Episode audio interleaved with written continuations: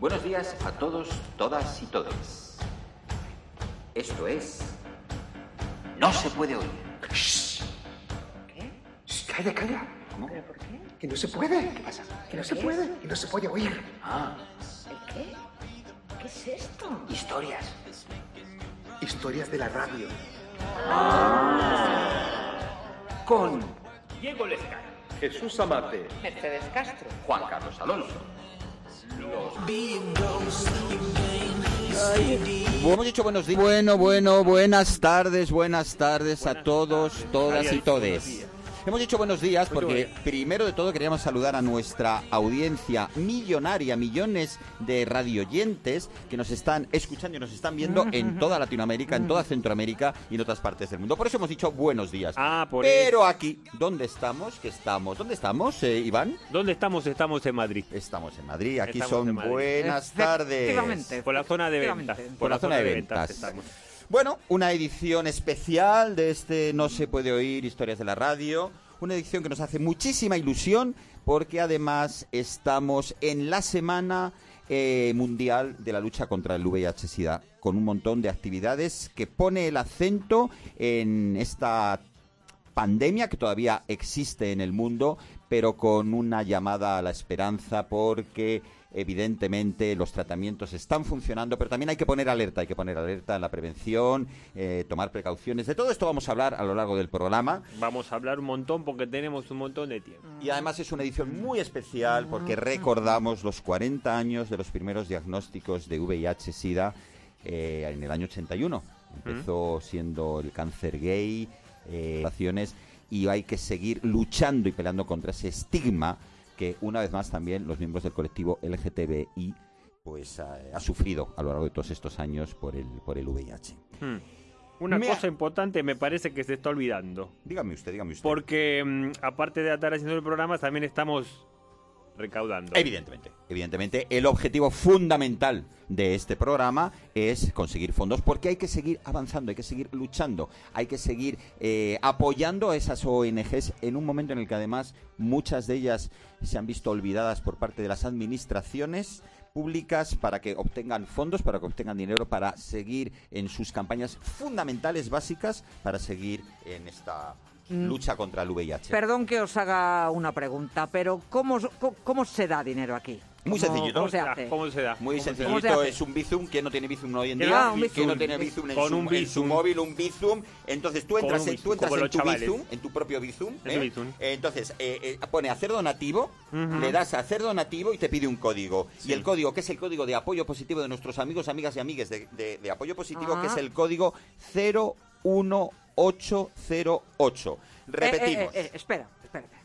Has dicho 01808. Efectivamente. donar algo, ya puede empezar a donar. Fe. 01808, Doy fe. apúntelo y marque sí. Y de hecho, si quiere donar algo, ya puede empezar a donar. Ya Sí, puede sí, empezar a sí, donar. ya puede empezar a donar. Inmediatamente. Inmediatamente donando. Bueno, pues aquí en esta mesa me acompaña nuestro corresponsal, famoso en el mundo entero, Iván Montero. ¿Qué tal, Iván Montero? ¿Cómo bien, está? muy bien, estoy muy bien. Bueno, más o menos estoy un poco con la garganta un poco así estropeada, pero Mm. porque mm, he estado de viaje ¿Dónde has en estado, el extranjero. He ¿Dónde has estado en el extranjero. ¿Dónde ha estado He estado Montero? en los Emiratos Árabes Unidos. Ah. Ahí estuve por allí. me- ¿Ha me- preguntado por el emérito? Sí, para eso fui. A ver ¿Y? si lo encontraba. ¿Y viene? No lo encontré.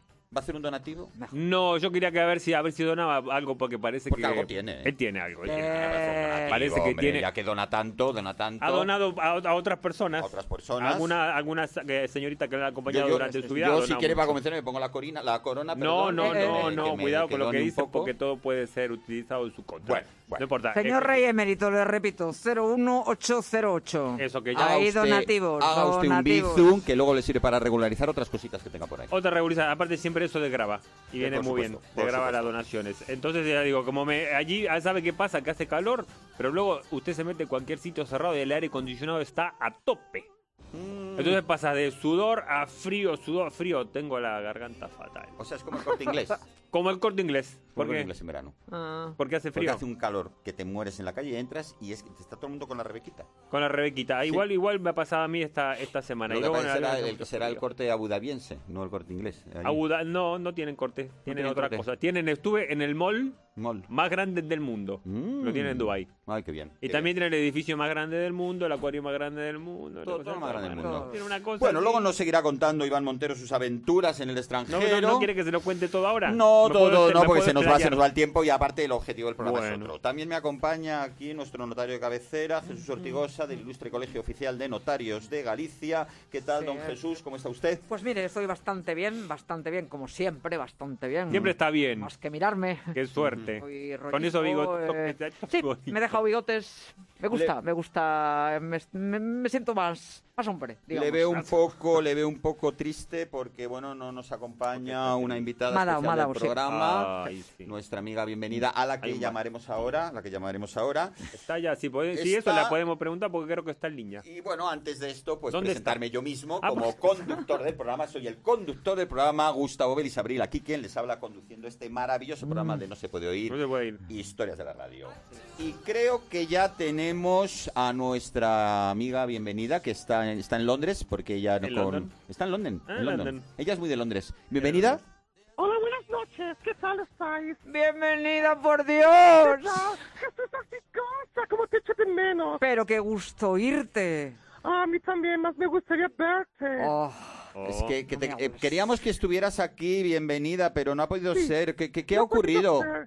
Pues mira, estoy ofuscada porque estoy aquí en London City, you know, porque yo para viajar tenía que hacer una PCR anal. El problema es que querían hacerme la PCR anal sin protección. No, y no. yo sin protección no me hago PCRs No, anales. no, no. Pero No, sin, ¿Me protección, entiendes, sin protección no tiene sentido porque no le van a poder ver si usted tiene virus o no. No tiene sentido con protección. Pero yo virus no tengo, tú te callas, ¿entiendes? Bueno, no lo sé, señora, porque usted, si le van a hacer una prueba es para ver si usted tiene algo en el cuerpo. Si se pone protección, pues no lo pueden ver. Claro, Pero- era pero- un enfermero muy majo, ¿me entiendes? Pues sí, entiendo, Pero, pero... pero bienvenida, ya que está usted allí, pues tiene una forma de colaborar. Claro que sí, ya te mi piso al código S8888. No, no lo diga mal. 01808. Eh, ¿Cómo, cómo has dicho? 01808. Vaya, igual he hecho un piso a otra persona. Ay, no, no, pues no, es importantísimo que que, lo haga apoyo positivo a través de su. Bizum al código pues- 01808. Eso Y- es, pues ahora hago otro piso. Y mi amiga Isa también va a hacer un piso. Ay, Elizabeth. de- de Elizabeth, Queen. sí, Ah, es de Queen, va a hacer un piso. ¿Cómo anda ella? Porque el otro día dijeron que estaba un poco mal de salud. Está un poco mal de salud, pero yo la estoy cuidando y le estoy dando unas gotas que le van a sentar fenomenal. Una gota, una gota, dele un caldito mejor. ¿Gotas de qué, bienvenida? ¿Gotas de qué le estás dando? Bueno, y luego te lo cuento, Jesús Ortigosa. Cuidado con la gota, cuidado con las gotas. Pues una pena que no pueda estar aquí, bienvenida, pero, pero bueno, esperamos verla pronto y que el Brexit no, no, no le afecte mucho a usted, que es usted muy, muy de ir a Londres y venir aquí también. Y en la próxima edición del programa, pues esperemos que, que- que comparta asiento con, con nosotros, nosotras y nosotres. Sí, haré. Iré con una anal bien hecha. Perfecto, perfecto, bienvenida. Pues no le robamos más tiempo. Comparta usted el código 01808 de apoyo Ok. positivo para que sus amigas, eh, amigos y amigues de allí de United Kingdom hagan donaciones también a esta También. importantísima causa. por la Y que recuerdos haciendo. a Elizabeth, ¿eh? De- dele mi pésame de, de mi parte, ¿vale? Pésame, De porque- Hombre, se ha muerto el marido, de ¿no? Pero hace un año. Bueno, pero yo todavía no he hablado con ella. No la- Bueno, bueno. Y di- Después- di- dígale a Charles que haga un donativo también, ¿eh? También todos vamos a donar. Todos. Sí, sí, todos familia. a donar, todos a Todos. donar. Que tengáis un bonito programa. Gracias, Gracias, bienvenida. bienvenida. Bueno, bueno, bueno, pues vamos a, a empezar con las secciones del programa, las secciones habituales. Eh, hacía tiempo que no nos hablábamos, que no nos escuchábamos y durante Sí. este tiempo han pasado un montón de cosas. ¿Qué ha pasado? ¿Qué ha pasado? ¿Qué ha pasado? ¿Qué ha pasado? ¿Qué ha pasado? ¿Qué ha pasado? ¿Qué ha pasado? ¿Qué ha pasado? Primero, antes de, de nada, me gustaría leeros un texto. Léanos algo. Pero crecerás, te harás mayor y tendrás tus ideas, las mías o las de tu padre, y te darás cuenta de que son mucho más de lo que parecen, de que son una manera de vivir, una manera de enamorarse, de entender el mundo. No tengas miedo a las ideas, Julio, porque los hombres sin ideas no son hombres del todo. Los hombres sin ideas son muñecos, marionetas o algo peor. personas inmorales, sin dignidad, sin corazón. Almudena Grandes. Qué bonito, qué bien le usted también.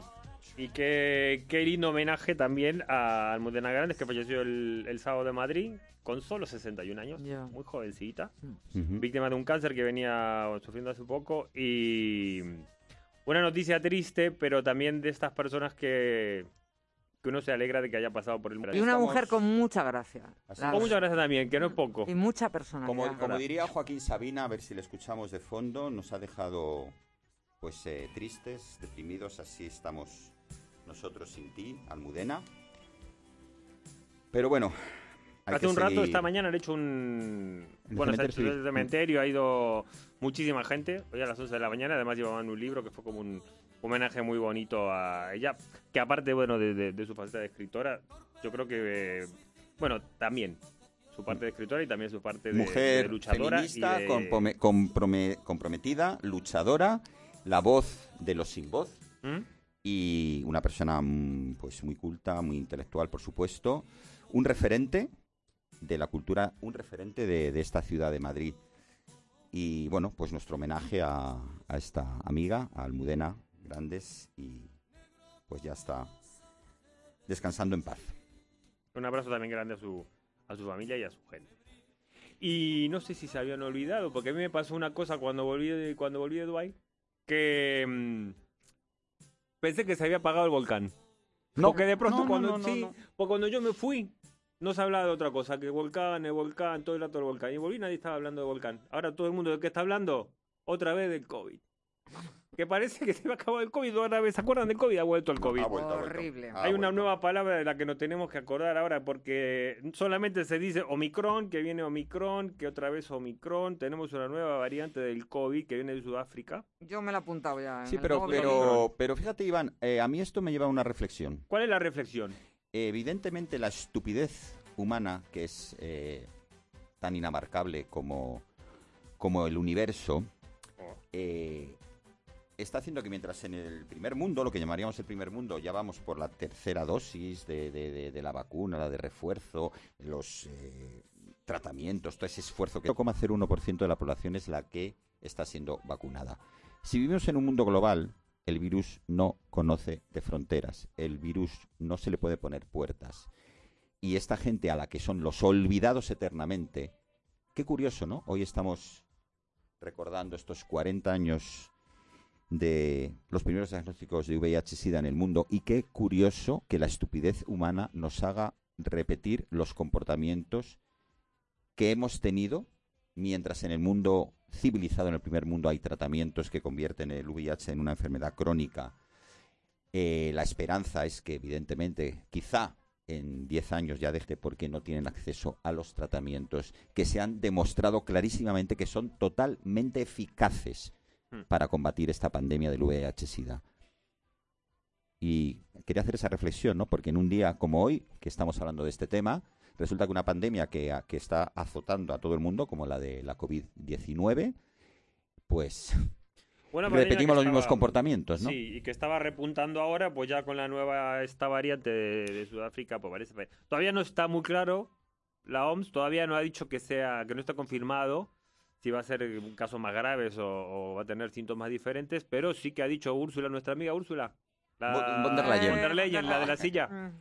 Sí, la que no, la que no la dejaban... La que no la tuvo- dejaban sentarse, no le ponían silla, después le pusieron Claro. silla, después ella se quejó de lo, del, de, lo de. Polonia cuando se puso el espero, espero, voy a comentar aquí entre nosotros, que uno de nuestros invitados, Sí, ¿eh? Eh, que además es un artista al que admiramos muchísimo, sí. eh, Juan, Juan Sin Miedo, que ahora, Sí. ahora le presentaremos, no se enfade con nosotros porque también le hemos puesto una silla ahí en el sofá de los Le hemos invitados. puesto una ¿no? silla, Entonces, pero, pero a Úrsula no. también le pusieron una silla. pero pero vamos, más ha, sido porque nosotros queremos mantener las Es distancias. verdad, para mantener la no distancia. es porque, para- no, mm, o sea, no es discriminatorio No, como no con es una- Úrsula. no, no. no, no, no. Bueno, ella, Úrsula dijo que hay que prepararse para lo peor. Hablando de, Omicron. Esperemos que no. Lo cierto es que ya está, mm, aparte del tema de vacunas, que hay que un poco reforzar, medidas de seguridad, pasaporte COVID. Ya tenemos el primer caso en España. Ha llegado el Omicron a España, así que hay que tener cuidado con estas cosas. También hay que tener mascarilla cuidado. todo el día, mascarilla. Mascarilla, mascarilla. De hecho, día, me voy a poner mascarilla. Me voy a poner mascarilla para eso. En autobús, mascarilla, en, en mascarilla, Oye, todo el tiempo Bueno, me voy a poner mascarilla. la mascarilla porque eh, antes de que vengan los invitados para tener la, la casa bien. Eh, A ver, si me, a ver si me hacéis un favor. Dígame. Es que me está, me, a ver, con esto de las donaciones, que está todo el mundo animándose a, do- a donar Sí. y, que- y que incluso quieren venir aquí al programa también a participar, Sí. me está llamando, me está escribiendo eh, Casado. Ajá. Pablo el- Casado. eh, sí, sí. Pablo Casado le Claro, escribe. Que me- me- es que me, me- está preguntando si, si, si está Ayuso aquí, porque no sé, es que no quiere, porque quiere venir después o antes. No sé, temporada de que no, No quieren si- coincidir o algo. No Pero es que yo estoy escribiendo a Ayuso, pero me ha bloqueado. Me ha bloqueado en el WhatsApp. Ah, porque Es ella que es muy- bloquea. ella es muy de Ella te bloquear. bloquea enseguida. Si te Entonces, enfada, te si bloquea. tenéis eh, o, en o en producción tienen el teléfono de, de Ayuso, aparte de que done un poco, Que done, ¿vale? dígale que done y que, que nos llame. Decirle que tiene libertad para donar, ¿eh? Tiene que puede donar libertad. todo lo que quiera. sí, que bueno, cuidado, lo que cuidado que te bloquea porque parece que Pepe, la guerra de Pepe sigue, continúa, está todo muy terrible. Eh, la, esta chica, esta señora Cayetana Álvarez de Toledo escribió un libro de Mm. 500 páginas. ¡Eh, chaval! escribir como lo Que es, Igual ella van no a hacer sé una si serie le en va- Netflix no sé con si todo estará esto, muy con toda esta historia, y de ahí pues van a sacar... eh, No pues, sé si estará todo. muy contento porque ella, Pablo Casado, lo pone bastante mal. Dice que es políticamente indeseable, que es un bien queda, un veleta y que tiene miedo de todos, de la izquierda y de la derecha. Todo eso le ha dicho a, a Pablo Casado. A la que sí pone muy bien es a, a Isabel Díaz Ayuso, se la pone muy bien. Dice que es muy valiente y que ella se compara con, con Isabel Díaz Ayuso, que son iguales. ¿Mm? Ella se eh, para elogiarla, para compararse con ella. Bueno, Y em, lo pone, al que peor pone es a Teodoro García Gea, al, al secretario general, yo me siento que él, bloqueado, bloqueado en WhatsApp. Bloqueado también No, lo, bloqueó, lo bloqueó de WhatsApp, lo puso verde en el libro y él dijo que yo no había leído su libro porque le parecía que con el libro solamente le estaba haciendo un favor a Sánchez. Y que mejor que en vez de escribir tanto libro, tanta página, sería mejor que escribir una ley para mejorar la vida de la gente. Se lo dejó caer así. Menos escribir libros y más escribir leyes porque ella sigue siendo diputada. Aunque Sí, ya eso no lo deja, tiene eso no lo el- deja. no lo dejó. El escaño no lo deja. No lo dejó en el escaño. Uy, per- perdona, es que se me acaba de ocurrir una cosa. ¿Qué cosa? Eh, Es que oí que se ha muerto Justo Gallego, el de la, el de esa, un- un- una catedral que hizo en, bueno, de Campo, eh, exacto, muchas gracias. Gracias. La voz de la conciencia le, le ha soplado la, le ha soplado la cátedra que dio. Bueno, pues este hombre eh, se ha muerto y ha hecho una catedral con material de reciclaje. Entonces, me parece una idea excelente como propósito para los libros de nuestra Para el libro de Cayetana. amiga.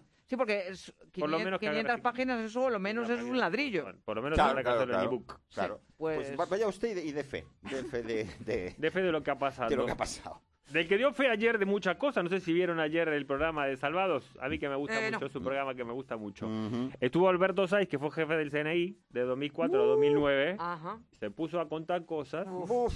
Es verdad que no dijo mucho, pero dijo cosas sobre todo, sobre todo nuestro amigo el Rey Emérito. Dijo, dijo que Segunda vez que sale ya voy, ¿eh? Segunda. es verdad, tenemos una obsesión con el Rey Emérito. No lo Mm. dejamos tranquilo al hombre. No, estamos ahí. No lo dejamos, parece que él le advirtió, él dice que le advirtió al rey de que Corina era peligrosa. Oh, A mí, lo- a mí lo, que me, lo que me fascina de toda esta aventura del rey emérito Sí. es eh, eh, también estaban eh, ahora eh, en- estaban eh, Eh, eh, con si- Villarejo que le estaban en un juicio y le preguntaban y cuenta cómo en una en una sesión de estas del CNI en un plenario del Sí. CNI o yo que sé que estaban ahí que se supone que es el servicio de inteligencia El servicio servicio de inteligencia de ¿Estaba repente de repente para solucionar los problemillas que había con, con el emérito dice "Tina, esto de que en esta reunión no, que sí. se supone que es una cosa seria alguien levanta la mano Sí. y se le ocurra esto Qué maravilla. me parece algo Porque sí, fascinante sí, sí. fascinante Incluso parece que Corina le ha dicho al hombre. eso- y la pregunta es ¿se las pusieron o no?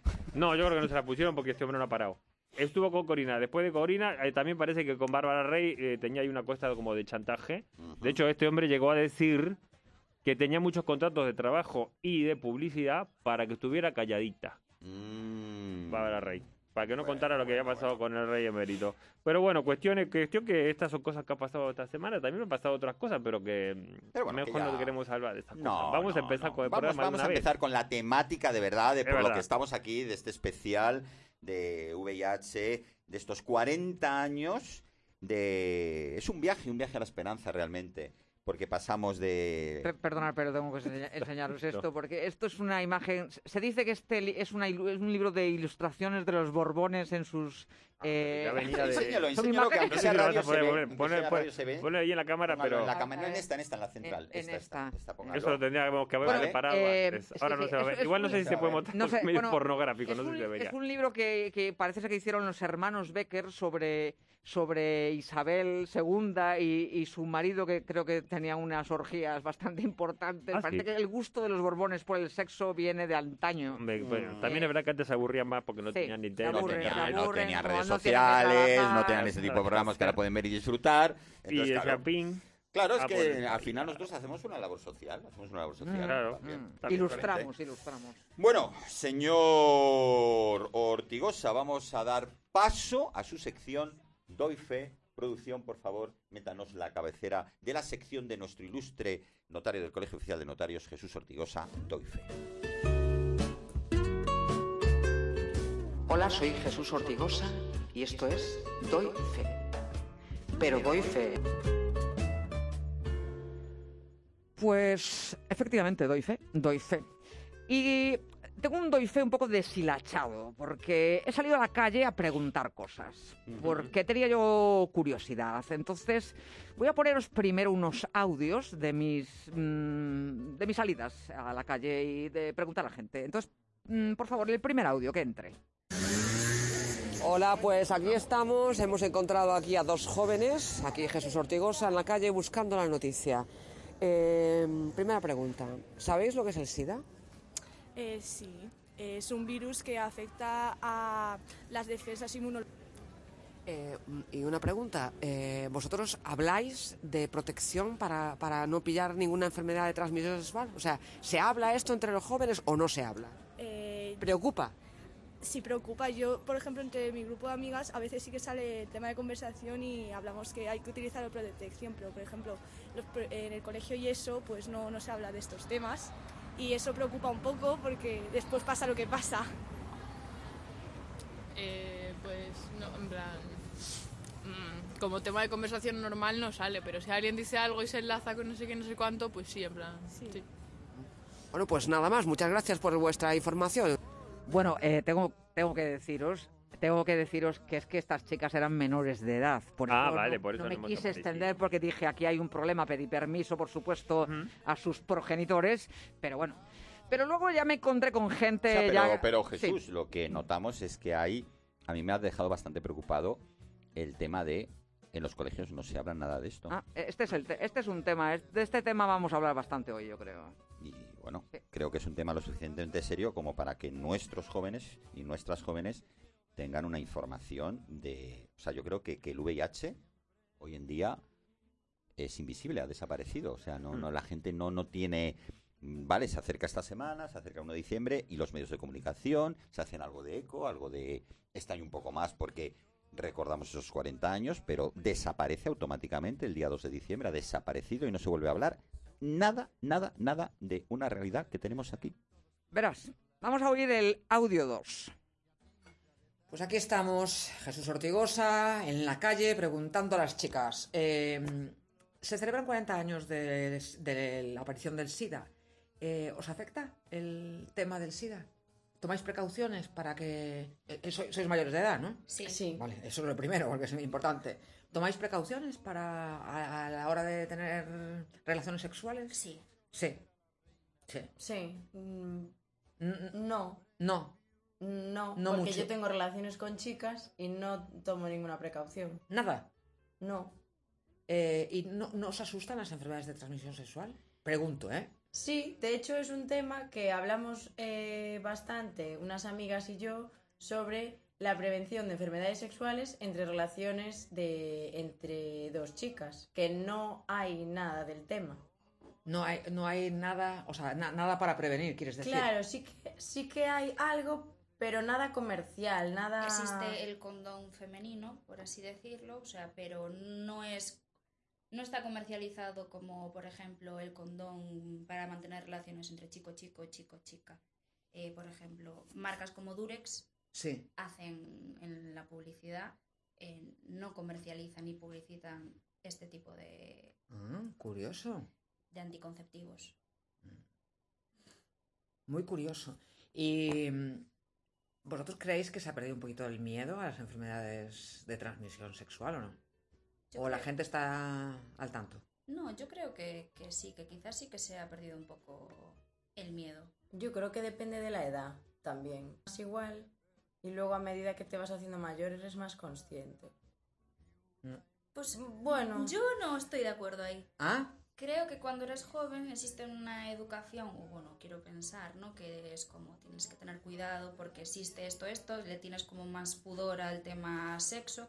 Y cuando te haces mayor, eh, quizás, eh, no sé. Es más habitual. Sí, es como algo muchísimo más habitual en tu día a día y que quizás dejas de lado ciertas cosas y no Pero- te cuidas tanto como deberías. Pero yo creo que no es por, por enfermedades de transmisión sexual, sino porque alguien se quede embarazada.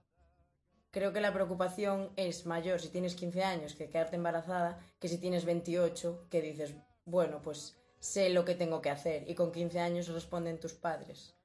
Ya. Bueno, pues esto es todo por hoy. Muchas gracias por vuestras contestaciones, ¿eh? Pues esto es lo que reco- recogimos en la calle, ¿no? Curiosas, ¿no? Interesante también eh, que es verdad que el tema de la profilaxis para mujeres y de lo- los métodos an- anticonceptivos, no solo anticonceptivos, sino métodos para prevenir enfermedades de transmisión sexual. Cuando son para chica chica, en realidad no hay. Fijaros que decíamos antes no la, la-. Cómo la, eh, ha desaparecido ¿no? de la agenda de la comunicación, de la educación, de la formación de, de, los, de nuestra gente más joven el tema del VIH-Sida, ¿no? Y qué curioso y qué bien, Jesús, que hayas conseguido estos testimonios de estas, de estas chicas, porque una vez más la mujer tiene una invisibilización mayor que, que el tema de los, de los chicos. Sí, sí, hay una realidad paralela y, y totalmente oculta, eh, de, por ejemplo, para los laboratorios, ¿no? Que es, bastante curioso, sí. ¿Mm? Estamos a la espera, eh, ya como último cosa de mi fe de hoy, eh, vamos a tener una charla con un joven eh, para que nos cuente un poquito cómo son las cosas ahora entre ellos.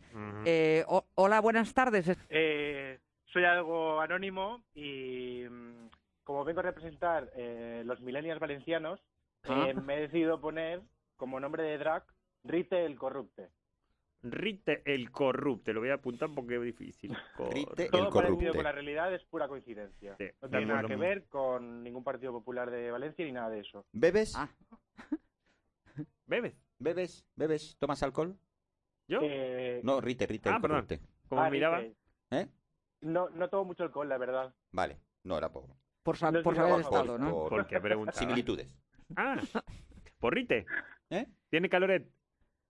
Sí. Del corruptel.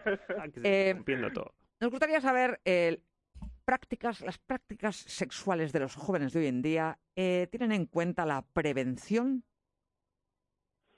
A ver, yo con este tema mm, tengo como muchos isus, muchos problemitas. Que es que, como bien decíais antes con los audios, eh, uno de los problemas es la, la formación o la prevención que se hace en charlas en institutos y todo eso. Por ejemplo, si queréis os cuento una historia, yo fui a un colegio concertado religioso y en sexto de primaria, que sinceramente me consideraba un niño, eh, nos juntaron a todos en una sala y un hombre del Opus eh, nos explicó que el preservativo filtraba el semen y se podía pasar todo, que las relaciones sexuales eran solo en pareja y para la concepción eh, tal. Eh, no explicaban nada obvio de homosexualidad ni nada de esto y que las pajuelas pues que no eran buenas.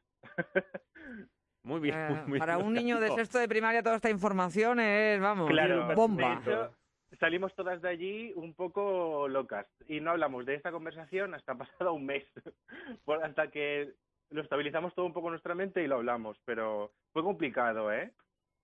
Y creo que esto le ha pasado muchísima gente de mi generación, que por supuesto soy millennial. Y la generación se ha educado entonces eh, hablando con los padres, hablando con amigos por medio de internet. A ver, lo de los padres lo vamos a omitir un poco porque la charla, sexual que hay que tener en toda la familia a veces es un poco complicada. Y, y más en estos tiempos. Yo creo que nos hemos formado en base al porno, como las nuevas generaciones, como la generación Z. Hmm. Eh, al porno y hablar entre, entre amigos. Y, y, por ejemplo, el tema que nos concierne hoy, que es el SIDA, Mm. Eh, yo, por ejemplo, como mm, blanco y maricón, pues he tenido muchos problemas porque para mí el preservativo era para, no, para la no concepción de seres vivos. Entonces yo, mm, para tener sexo homosexual, pues pensaba que el condón era opcional, porque preñada no me iba a quedar. Eh, entonces esto es un problema, esto es un problema. Y en ningún momento se habla de eh, prevenir enfermedades o sea, ya no solo el SIDA, sino otro tipo de enfermedades sexuales como la sífilis, la gonorrea o alguna otra de estas que andan dando vueltas. A ver, yo creo, creo que sí que se habla de ello, pero un poco por encima. Creo que el problema que ha habido con el preservativo es que se ha concienciado en la sociedad como que es algo para la no concepción de niños, solo, entre heterosexuales. Y esto es un problema, porque, por ejemplo, también los audios de antes decíais lo de, una chica decía lo de ser lesbianas y métodos anticonceptivos o, o para pre- prevenir las ITS. Hmm. Es un problema. como ocur- ocurre mucho eh, con otros temas, ¿no?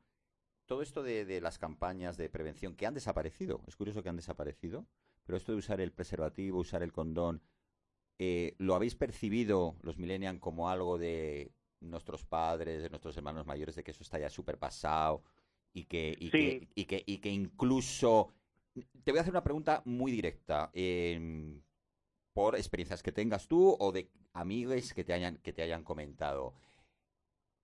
Si uno quiere usar, queréis usar el preservativo, no produce hasta un rechazo, hasta un, uy, quita, quita, ¿de, qué vas? Pero si esto es eh, usar preservativo.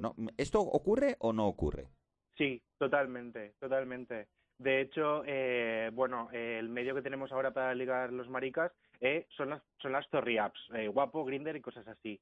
Eh, ahí ya tienes un perfil súper básico de lo que la gente le pasa mucho. Cuando ves muchos per- perfiles en esas aplicaciones donde pone eh, utilizo preservativo sí o sí o no drogas o bueno lo que quería hablaros también un poco después de lo de las sesiones o cosas así hay que tener muchísimo cuidado a mí por ejemplo en una relación sexual se me rompió el preservativo eh, teniendo siendo yo pasiva teniendo yo eh, tal y me agobié en plan de oh mierda oh mierda se ha roto el preservativo eh, ponte otro tal tal tal y el otro chico era como qué dices loca que no pasa nada y era como a ver es que te acabo de conocer no sé qué puedes tener entonces me estoy agobiando quiero parar y el chico se se asustó o sea se horrorizó un poco porque quería parar y no lo entendía Has sacado el tema de, de- de las sesiones, como tú dices. ¿Qué, qué, ¿Cuál es el ambiente allí? ¿Qué ocurre? ¿Qué, qué, qué tipo de precauciones se toman? A ver, precauciones muy pocas, ¿eh? Esto es un tema horroroso. El tema del chensex, sesiones, colocones, vicio, chill, morbo, slamming o como coño quieras llamarlo. Hay gente que le llama fiesta. Yo odio esta, esta, este calificativo porque mm, piensas que es una fiesta, vas, mm, vas pensando que es una fiesta de disfraces, de disfraces, te has currado un disfraz de la Exploradora y te das cuenta de que no te sirve para nada, que es una fiesta de drogas. Entonces, el chemsex es una movida súper tocha que está actualmente bastante instaurada en nuestra sociedad, sobre todo en capitales, como, o sea, en ciudades grandes como Madrid, Barcelona, o Valencia, Ibiza, cosas así. Y esta, estas movidas también las veréis en, bueno, se, se ven en aplicaciones de, pues las- lo que decía, de Zorri Apps, em, porque hay muchísima gente metida en el ajo, hay muchas drogas normalizadas. Por ejemplo, en el chemsex se utiliza eh, drogas, por ejemplo, como el popper, que es la más utilizada en cualquier relación sexual, o sea, está súper estandarizada, ves porno, y en el porno hay gente metiéndose popper. Mm, No hay gente pinchándose jeringas porque queda mal, pero gente eslifando un bote sí hay. Eh, luego también se utilizan drogas como éxtasis líquido, que es el chorri este que se llama, mefedrona, coca, keta, speed, eh, cristal, e incluso una que yo escuché hace poco por un conocido que me lo dijo, que utilizan hasta base, que es una, un producto líquido que se mezcla con la heroína en polvo para inyectársela. Madre mía. Se fuman la base, que es súper hardcore esa droga. Entonces, cuando todas estas drogas entran en el papel, la autoprotección... Yo, yo que también soy millennial, pero del millennial anterior, del millennial pasa- Del pasado, otro. del otro, eh, yo tenía una sensación cuando era jovencito. Yo no fumaba, no fumaba. No, no, lo intenté, ¿eh? Yo intenté fumar, porque si no fumabas te quedabas fuera. Te quedabas fuera del, del rollo, del ambiente. Entonces, ¿puede estar ocurriendo lo mismo ahora con las chemses, con las sesiones? Es decir, ¿te puede producir una sensación a los chicos, las chicas, chiques más jóvenes de quedarte fuera del círculo y, y- y una sensación de aislamiento, de, ay, soy el raro? A ver, en el chemsex exactamente no, porque el chemsex eh, es, eh, a diferencia del sexo drogado, es normalmente una cosa que se relaciona con la cultura gay, aunque participen hombres bisexuales o heterosexuales o mujeres heterosexuales o lo que sea, pero está eh, atado directamente a la cultura gay eh, y tiene unos patrones de comportamiento concreto. A ver, el chemsex no te hace estar fuera de, una, de un grupo. Lo que te hace estar fuera de un grupo son, por ejemplo, los porros o la coca o algo así. Porque hoy en día, eh, con esto del trap, no quiero decir que tenga la culpa, pero las drogas están súper normalizadas, súper, sobre todo el cannabis y cosas así. Entonces, estas drogas no son tan fuertes, no te hacen perder el juicio. Siempre hay más de una, eh, bastantes más de una. Entonces, cuando te metes todas estas drogas, pierdes la concepción de realidad o riesgo. Tu vida pasa a ser como una película que estás viviendo. Entonces, ahí puedes tener eh, actos que tú nunca, nunca harías en tus plenas facultades. Por ejemplo, yo tengo un conocido que me dijo, hostia, tío, he hecho fisting sin querer. Eh, ¿Cómo? pues mm, con las drogas. Y, y- y una última pregunta, porque tenemos que ir avanzando en el programa. Tú decías antes que te sentiste agobiado, una experiencia que has contado. Eh, Sí. ¿A dónde se acude? O sea, gente que haya podido tener tu misma sensación porque se le ha roto un preservativo, porque de repente eh, ha tenido, es consciente de que después de una chemsex ha, de- ha tenido determinadas prácticas eh, sexuales de riesgo. ¿Hay algún lugar? Te voy a hacer una doble pregunta. ¿Hay un lugar donde tú puedas obtener información de hasta dónde puedo llegar, qué puedo hacer, qué no puedo hacer? Y si lo, y si has vivido esa experiencia, ¿dónde puedes acudir para que te digan, mm, bueno, hazte esta prueba, hazte esto otro? O sea, ¿hay algún re- ¿tenéis algún lugar donde se pueda, donde uno pueda tener información de los riesgos que se corren con, esto? A ver, yo soy muy fan de El médico de toda la vida. Yo creo que hay, hay médicos a los que les puedes contar lo que sea y ellos te orientan. Pero está claro que hay diferentes tipos de profesionales y servicios de, de salud en un sitio o a otro. De todas formas, reconocer que, que- que tienes un problema con, con el sexo y las drogas, con el chemsex o las sesiones y estas o lo que sea, eh, lo primero es que tienes que reconocerlo. Entonces, hasta ahí sí que hay unas, eh, un proceso que yo creo que pasa por un proceso de salud mental. Porque como ni hemos recibido eh, educación de, de salud sexual, ni hemos recibido salud, o sea, educación de salud mental, estas cositas nos cuestan un poco. Así que la gente, lo primero, acude a tu médico de toda la vida, salud mental y cosas así. Y Pues- hay sitios para hacerte pruebas de ITS gratuitas. Pues, querido Rite, ha sido un placer hablar contigo y que nos cuentes las costumbres, las nuevas costumbres de vosotros, los jóvenes. Aquí un milenio valenciano para lo que queráis. Rite, muchas gracias y a Muchas cuidarse. gracias. Seguiremos Venga, contando contigo. Gracias, Rite. Pues la verdad, la verdad, Jesús, ha sido una sección muy, muy interesante porque mm, realmente yo creo que hay que hacer una reflexión profunda después de esos testimonios que, que hemos escuchado, que hemos oído, ¿eh? Sí, sí, además muy bien eh, enterarnos un poco de lo que piensan, de lo que saben y de lo informados o desinformados que están también los jóvenes ahora mismo con el tema, sobre todo con el tema del SIDA, que es el tema que nos ocupa, Pues- pero en general sobre las enfermedades de transmisión. Pues fíjate, Iván, esto me lleva a poner otra vez el acento en lo imprescindible que son las asociaciones, los colectivos, las ONGs que trabajan este tema, ¿Mm? del que ha hecho dejación eh, muchas veces la administración pública y entidades como Apoyo Positivo, que precisamente trabaja día a día esto, tienen que seguir sus planes. Y para ayudar a Apoyo Positivo y a otras organizaciones que están eh, todas en CESIDA, en la Coordinadora Estatal de VIH-Sida, creo que es imprescindible hacer donativos. Como sociedad Eso. civil tenemos que hacer donativos. Y recordamos una vez más que un Bizum, un Bizum, hacer un Bizum, pasarlo, compartirlo, al, eh, abrís vuestro Bizum y ahí pone hacer donativo, donativo. pincháis y el código 01808 01808 y lleva el dinerito directamente a apoyo positivo para seguir trabajando en algo que, como hemos escuchado, es imprescindible. Es imprescindible hoy en día. Bueno, y vamos a escuchar un poco de música. Vamos a escuchar un poco de música Por con Dios, alguien, Dios. con alguien muy, muy especial Muy que nos visita hoy, que está aquí en el estudio con nosotros, nuestro gran amigo, compañero y artistazo de los pies a la cabeza, Juan Sin Miedo, que ha venido a cantarnos un tema. Un aplauso, un aplauso Hay un para aplauso, Juan es verdad. programa. Creo que es la primera vez que tenemos música en Es directo. la primera vez que tenemos música en directo en este Qué, programa. qué- qué- qué bonito. Es una Estrenas- cosa que queríamos una siempre. sección nueva, música en directo. Juan. Música en directo, queríamos escucharte. Así que sin miedo, ala, a cantar.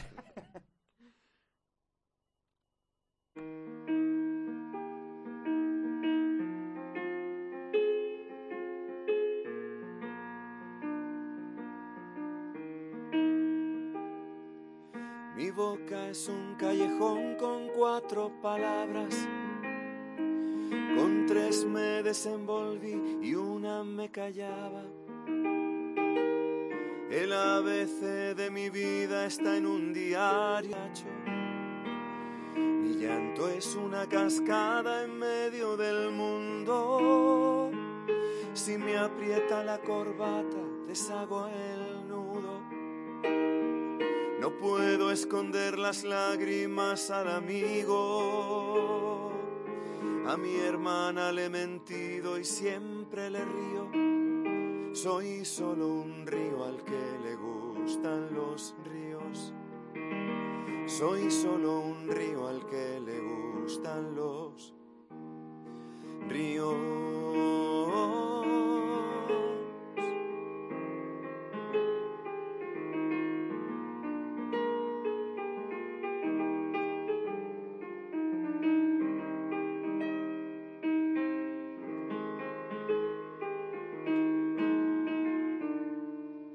Hay árboles milenarios que están mirando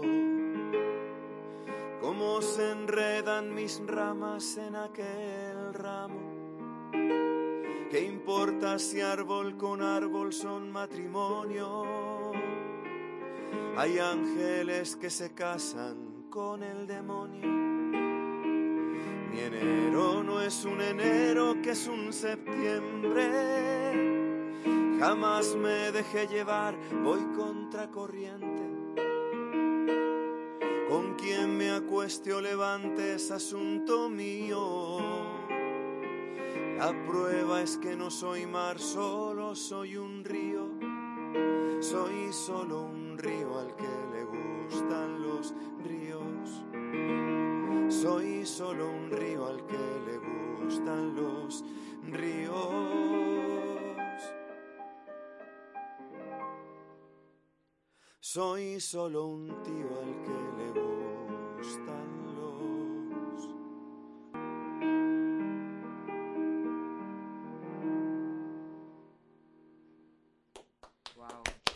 Qué bonito.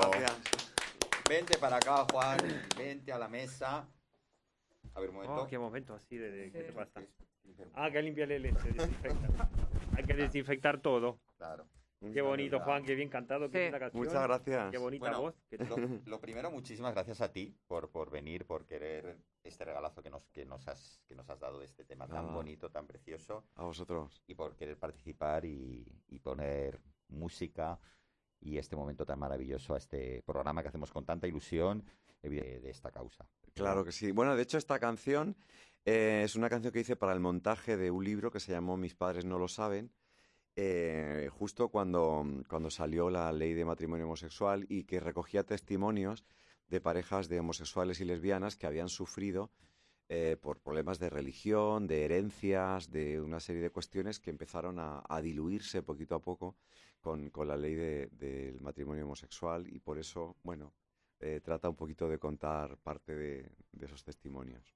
Fíjate qué interesante esto que cuentas, porque siempre decíamos, y seguramente que luego con alguno de los invitados excepcionales que tenemos después, se, se hablará precisamente de cómo el tema del VIH, el tema de la pandemia del SIDA, fue un acicate para que las organizaciones, los colectivos, los, en principio los gays, ¿no? se, se unieran, nos uniéramos, porque realmente fue la primera vez que nos dimos cuenta de que no teníamos derechos. Parejas que habían vivido juntas toda la vida y que en el momento final no podían despedirse de, de- de su pareja o no tenían derecho a una herencia. Fue la manera, el comienzo de ese camino del activismo fue, desgraciadamente, tuvo que ser una pandemia como el SIDA, pero fue un pegamento para que todos los colectivos y asociaciones empezaran esa lucha que nos ha llevado a, a estos derechos que, de- que vivimos, que disfrutamos. Desgraciadamente no en todo el mundo, ¿no? Pero, pero Yo te iba a decir, también la lucha todavía sigue porque Por supuesto. hasta que no sea Sí. una cosa a nivel mundial todavía hay que seguir luchando y sobre todo para mantener los derechos porque parece que a veces nos olvidamos y vos vamos como perdiendo y hay cosas que hay que sobre todo mantener. Cuéntanos un poco de ti, qué estás haciendo, cuéntanos algo. Pues eh, a ver, el año pasado em, eh, he grabado un disco que, que compuse en el primer encierro de, de la pandemia, que se llama 21 justamente porque se, se compuso en el 2020 y, eh, y el 21 siempre lo veíais, esto ya ha pasado, pero lo veíamos como la esperanza, ¿no? De hecho, bueno, pues ya nos estamos vacunando, etcétera, ¿no? Preciosa pero, portada. Muchas gracias. La ha hecho un excelente eh, fotógrafo de Murcia que se llama Ernesto Gonca, que es un, es un maestro de la fotografía. Y ahora mismo estoy haciendo, justo porque cuando he paseado esto por, por algunos rincones de España eh, en directo, pues eh, ahora mm, quería hacer algo un poquito más divertido para sa- salir un poquito de, de lo que transmitía en esos primeros momentos de encierro, ¿no? Y estoy haciendo una- un disco dedicado a Madrid, con- que son todo colaboraciones. La primera de ellas, bueno, mira, va a servir aquí el programa para decirlo. ¡Ay, qué bien! Queremos Eurovisión. Es primicia, es primicia. Ay, sí, por favor. Es una canción muy... Abramos otra línea aparte Sí. del 018. A Para, votar para, para para, votar, votar. Paco Juan. Eurovisión. Por favor. El problema está en que nos hemos presentado 886 cantantes. Ninguno vale nada. Nada, pues, para- 885, Nosotros ya tenemos el nuestro. A ver, sabéis que, que va a haber un primer festival en Benidorm en, en enero y la mitad tienen que ser eh, cantantes mm, populares y otros desconocidos. Pero bueno, la canción es muy divertida y muy pegajosa, que yo creo que es lo que siempre ha faltado en estos últimos años en el Festival de, de España, ¿no? O sea, por- ¿Cómo por- se llama la canción? La canción se llama eh, Hecho un cuadro, Ah, porque ambos hacemos, con un twist del, del estilo de Paco, he compuesto un, eh, pues una canción que habla de pintores y de museos. Es- yo creo que es una canción que va, que va a escucharse, sea ya ya bien sea en, en el festival o porque vamos a intentar que también que sirva de promoción para todo esto en, en- en Madrid. Y bueno, pues estamos preparando el videoclip para, para que sea algo muy, muy divertido. No sé si nos cogerán o nos o van a pensar, estos ya son muy mayores. Pero bueno, bueno pues des- Desde aquí, yo como conductor del programa, te invito Oye, me gusta- para que les, le extiendas esta invitación a Paco Clavel a otro Estará día. encantado, venir, estará encantado. venir y que cante esa cantarla. canción. Sí, Claro que sí. Invitaremos también a Tita Cervera por si está interesada en el tema de este En, hecho un cuadro. en, en hecho cuadro, claro, claro, en y a poner un auspiciante. Una pareja curiosa, ¿eh? Paco. Clavel y tú, ¿no? Nos presentamos como eh, Clavel sin miedo, porque tenemos que agarrarnos a los apellidos y hemos dicho, oye, oye, esto hay que usarlo. Nos pide nuestra nuestra mm, dirección, mm, nuestra dirección, porque tenemos Sí. una dirección aquí por, Sí. por ahí, que un, un poquito de primicia de la canción, pues. o- Eh, jolín, bueno, un poquito, no, me- no, no, no, no me he preparado, pero empieza así diciendo, Goya es un pintor, y Sorolla, y Sorolla, Greco y Joan Miró, y Picasso, y Picasso. Eh, bueno, es así. El año que viene nos cansaremos de escuchar la Totalmente. canción del verano. Y también el orgullo, Y también el orgullo, por supuesto. orgullo Aprovecho la, la coyuntura de, de, bueno, el tema que nos ocupa de esta semana, de la celebra- celebración, como comentabais antes, del 40 aniversario de esos primeros diagnósticos del, del VIH. Pues que tengo una, una sobrina, Carmen Guillén, mi nombre de pila es Juan Guillén, que ha intervenido como ella es doctora en historia. Ha habido un programa que ha tenido mucho éxito en la 2, que bueno, la- las audiencias de la 2 son otras. En un eh, programa que se ha llamado El condensador de flujo, se está grabando ahora la, la segunda edición, que va a empezar en enero. Y eh, una de las eh, ocasiones en las que colabora habla justamente de esos primeros momentos, mi, justo mis sobrinas, si queréis verlo en enero o febrero. Bueno, pues eh, de, de cómo surgió todo esto hace 40 años por parte de aquel auxiliar de vuelo canadiense que le asignaban a que él había propiciado pues todos los- esos primeros contagios. Y, y luego, bueno, también se fueron a África. Ella lo cuenta mucho mejor que yo, pero que invito también a todos estos seguidores, seguidores de la- del mundo de la historia en este maravilloso programa, por si queréis escucharla, porque lo, lo- bueno, pues mira, eh, Repite, eh, perdona, repite el, nombre del programa. el programa se llama El Condensador de Flujo, ha tenido mucho éxito justo esta temporada pasada, en, de enero a abril, y se hace, bueno, se estrena, pues ya se ha grabado, pero se estrena la segunda edición. En la... Escuchar aquí lo del cuadro, lo de flujo. O sea, entonces hacer- el disco sobre Sí. Madrid. O sea, son dúos. sí. Va a ser dúos. Son todo. todo Por- dúos. eh, ha grabado ya Esmeralda Grau, que ha cantado mucho con, con Nacho Cano. La siguiente que es un pasacalle, porque es que es masa- pasacalle, chotis, hasta la etapa más o menos de la movida madrileña y un poquito después. Y la tercera en grabar en estos momentos Fedra Lorente, que bueno, pues yo quería con Shaila Durcal, porque el tema muy es de, es de rollo Rocío Durcal, pero no ha podido y se ha ofrecido Fedra, que ha cantado a veces en películas de Garci Y, y nada, y, pues eh, bueno, sacando tiempo y como puedo en, en mi casa, porque ahora mismo la cosa de las grabaciones está compleja, pero... Venga. Pero bueno, hay que seguir trabajando y seguir, Sí, sí, seguir sí. creando, que para eso estamos. Bueno, Juan, pues evidentemente vamos a seguirte los pasos, vamos a seguir los pasos de, estamos seguros, ese exitazo que vais a tener Paco y tú. Esperemos que representando a, a España en Ojalá, Eurovisión. ojalá. Luego Vendré de- aquí para contarlo, sí. Claro, vendrás aquí y para cantarlo. Luego, luego sabes que Sí, pasará el tiempo, haréis un Sí. concierto de, de avatares y luego ya pues os harán doctor honoris causa en la Universidad de Alcalá de Henares. Como ABBA. Yo Como es que lo veo- lo- lo veo- yo ya lo veo. Van a lo seguir el veo. mismo camino que ABBA. Lo veo venir, El lo mismo veo camino. venir. ¿Qué Juan, este año Eurovisión es? ¿Dónde, espérate. dónde es? Ah, en, En, en- en Italia. En Italia, en Turín. En Ah, Turín, qué sí. bonito. Sí, sí, sí, sí. Bonito además país. Sí, es un país bueno, muy- podemos ir a hacer el programa desde Y el año que viene en España, porque vamos a ganar. Evidentemente, Ah, sí, evidentemente, claro, el año que ganamos viene aquí de- en Madrid y qué celebramos Qué bien pensado. Bueno, Juan, que muchísimas gracias por tu visita. Un placer, muchas gracias regalo, por que invitarme. nos has hecho con tu canción. No. Y nada, aquí tienes una, una casa amiga para cuando quieras venir. Pues nada, ojalá que vuelva muy prontito. Un placer estar aquí. Gracias, Gracias. Juan. Hasta pronto. Gusto.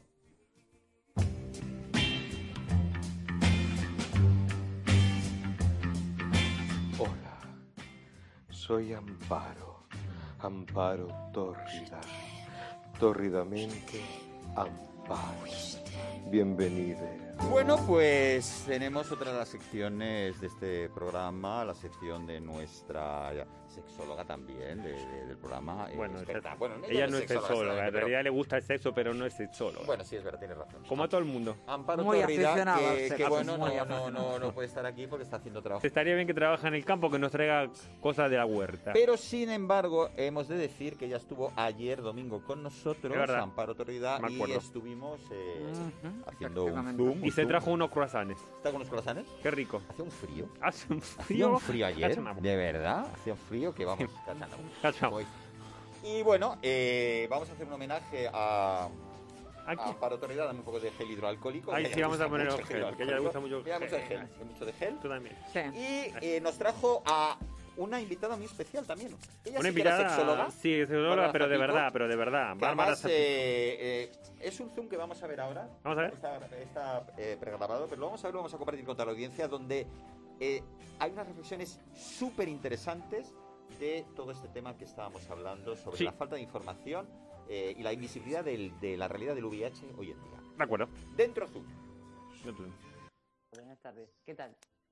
Muy bien, gracias.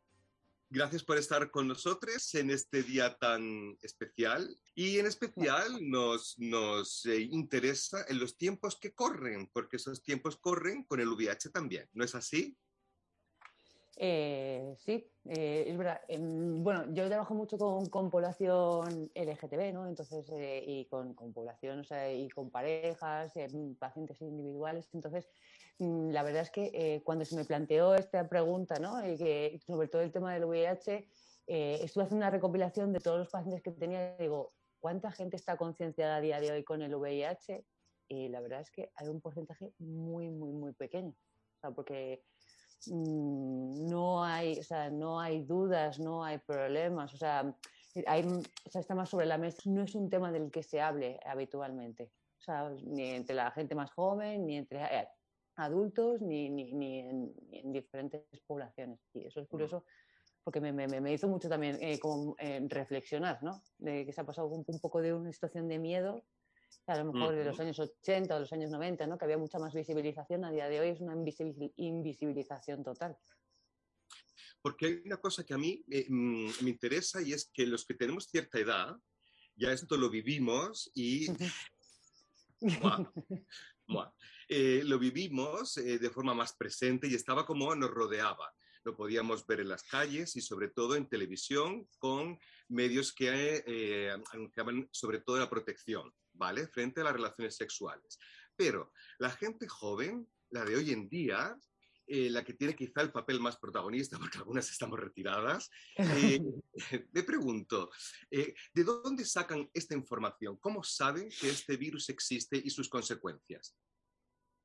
Es que no es, no es que la gente sepa que existe un virus, o sea, est- está como un poco, está como normalizado. O sea, entonces eh, las prácticas eh, de las relaciones sexuales, ¿no? Como ya se puede estar comentando y puede estar viendo, o sea, está muy basado toda la información en la pornografía. Entonces, eh, por eso es tan, tan, tan importante a día de hoy la educación sexual en los institutos, en colegios, pero no con niños eh, de 17 años, que ya, como digo yo, que están un poco de vuelta y media, sino eh, con niños mucho más pequeños eh, porque hay una- un acceso al contenido de la información de Internet que, no es eh, adecuado o apropiado para esos niños. Entonces es como una normalización de lo que se puede hacer y, y no hay utilización eh, muchas veces de, de métodos anticonceptivos, que es la mejor manera de prevenir eh, las enfermedades de transmisión sexual. Entonces es que como, es, es como un vacío legal, ahí no hay, no, hay, no hay nada, no hay información. Entonces, bueno, sé que me, me puede gustar esto, está muy enfocado a lo mejor a las prácticas eh, sexuales en relaciones poliamorosas, como desconocimiento. Bueno, me presento, soy Gustavo Beris Abril, conductor del programa, y estamos viendo claramente por tus palabras, y estamos además eh, totalmente convencidos de ello, de que hay una banalización sobre el tema del VIH y una, un desconocimiento mm, total. ¿Hasta qué punto eh, sería responsabilidad de la comunidad educativa, empezando por los padres, las madres, eh, poner es- este foco? Es decir, eh, existe el, VIH, existen, por supuesto, otras infecciones, otras enfermedades, también la responsabilidad o corresponsabilidad de los medios de comunicación, pero ¿cómo es posible que la comunidad educativa y sobre todo los padres y madres no aborden este tema, no informen, a, a- porque creo que es una responsabilidad de cara a las generaciones futuras, a nuestros propios hijos, hijas, ¿no? Eh, sí, pero es que hay mucho miedo. La, gente se cree que por hablar de las, la- las cosas, entonces, eh, entonces se va a llevar a cabo. Si mi hijo, o sea, mm, o sea, eh, la sexualización, o sea, o el descubrimiento sexual aparece a partir de los cuatro años. Entonces, eh, mm, eh, o sea, hay muchísimo tabú, sigue habiendo mucho tabú. Entonces, eh, yo creo que los padres mucho, o muchos padres que puedo tener en consulta tienen mucho miedo de que se hable de la sexualidad y digan, bueno, pues se va a poner a practicar sexualmente. Cuando tienes un TikTok, ahora mismo tienes YouTube o tienes eh, eh, OnlyFans o cualquier cosa que es facilísimo eh, acceder a día de hoy. Todos los chavales, vamos, es que saben eh, latín, pero mm, visualmente, no en la práctica. De- entonces, bueno, yo creo que son, son, son miedos de, bueno, ¿qué puede ocurrir? Porque claro, o sea, no, no hay una normalización de la sexualidad en las familias. Aquí estás abriendo un- una puerta que me parece muy interesante. Y no pod- podría buscar la complicidad precisamente de estas redes sociales, de estos canales de comunicación o de relación que tienen los chicos y las chicas más jóvenes, TikTok, es decir, para lanzar mensajes, incluso eh, con propios chicos y chicas jóvenes. Sí que es verdad que hubo hace años eh, una implicación por parte de gente famosa y demás, pero eso se quedó ahí, que, que- que se pre- prestaban a campañas, eh, pues, mm, creo, creo Miguel Bosé, el propio Miguel Bosé, eh, famosos que, daban su visibilidad, su imagen para concienciar a la población sobre el tema del VIH. Yo creo que la forma de comunicarse ha cambiado y sería imprescindible por parte también de hacer esta reflexión como sociedad, ¿no? Hay unos canales de, influence, de influenciar y de comunicarse de la gente más joven y habría que utilizarlos para que llegaran esos mensajes. Por, por- supuesto. Lo que pasa es que hay veces que ya no, no solo entra en juego un poco el tema de la sexualidad, sino a lo mejor hay veces que entran en, en juego las convicciones religiosas. Entonces hay mucha gente que pone una limitación porque, claro, o sea, es algo que, que si mi hijo va a un colegio a lo mejor católico, no quiero que esta información la tenga hasta los 17 años, pero cuando su hijo, a mí me dicen, bueno, es que no le hables de esto. Y bueno, evidentemente eso yo vengo a escuchar a los chavales, ¿no? Entonces, si yo no le puedo hablar de un tema, yo se lo pregunto, ¿qué sabes? Pero es que sabe tres mil veces más lo que creen sus padres. Y yo esa información, eh, como un poco una confidencialidad con el paciente, sobre todo a partir de determinadas edades, no se la cuento y me piden, por favor, no le cuentes esto a mis padres porque tal, siempre dentro de una coherencia. Y yo les digo, vamos a ver, sea, creo que es muy, muy importante, pero encuentran muchas veces en, en un adulto, que en este caso un terapeuta, que vienen a lo mejor por otras cosas, y que yo les digo, por favor, o sea, vamos a ver, vamos a normalizar las situaciones, esto está pasando, esto ocurre en el día a día, o sea, ten un o sea, ten cabeza, ¿no? O sea, que, eh, pero vamos, o sea, es mucho, mucho tabú y que del VIH, es que pensando en todos los adolescentes que yo tengo a día de hoy, que con los que trabajo, ¿no? Gente más jovencita, es que no he escuchado en ningún momento nada relacionado sobre el VIH. O sea, a lo mejor algún chico que pueda tener que, que, que sea gay, pero mm, no, yo o sea, hay más miedo a los embarazos no deseados, eh, aunque también eh, se, ha- se se ha banalizado un poco, porque el hecho de ir a, mm, eh, a cualquier centro y a lo mejor seguramente tener una, una píldora abortiva, pero mm, enfermedad de transmisión sexual y ahí no solo está el VIH, está la clamidia, sífilis, eh, papiloma, o sea, es que gonorrea, cosas que, que son bastante frecuentes y creo que mm, es la gente muchísimos más test. O sea, vivimos la época de Tinder, o sea, esto es una fluctuación de gente constante. Si hay muchas parejas sexuales, sería eh, importante mm, eh, tener un, un poco una concienciación sobre, bueno, pues lo que puedes, o sea, que no te puedes tener, es como, es como el COVID, puedes no tener síntomas y puedes tener el COVID, es, es igual, o sea, que es que entonces, eh, y puedes estar transmitiendo la información, o sea, a, otras ¿Y ¿Tú personas. crees, que, mm, ¿Tú crees que está mm, antes o por qué es? Porque incluso se habla ahora de, de prácticas como el chemsex y esta gente que se junta a tener relaciones sexuales Muchas, en sí, grupos, sí. un tipo de protección y además compartiendo ya eh, otras drogas y cosas. ¿Esto es por falta de miedo? ¿Es para evadirse? ¿Es para es porque ya no creemos que Yo, yo, yo, eh, Espera, Bárbara, se ha, se ha desconectado, creo, tu audio. hago, Ahora se te escucha, Bárbara, sí. ¿Ahora? ¿Me, me Ahora sí, ahora sí. Vale, Sí, vale. ahora sí. Que, digo que, es que hago un poco también un símil con el COVID. O sea, el, COVID luego no sea, eh, que se, o sea, que se vea, ¿no? Por así decirlo. Si yo tengo un cáncer, de repente me pierdo el pelo, entonces todo el mundo me ve y dice, ay, pues esta persona tiene cáncer, pobre, ¿no? O sea, eh, antes había una serie de síntomas que se asociaban al VIH y que ahora mismo no son visibles y tú no sabes qué persona tiene VIH. Mm,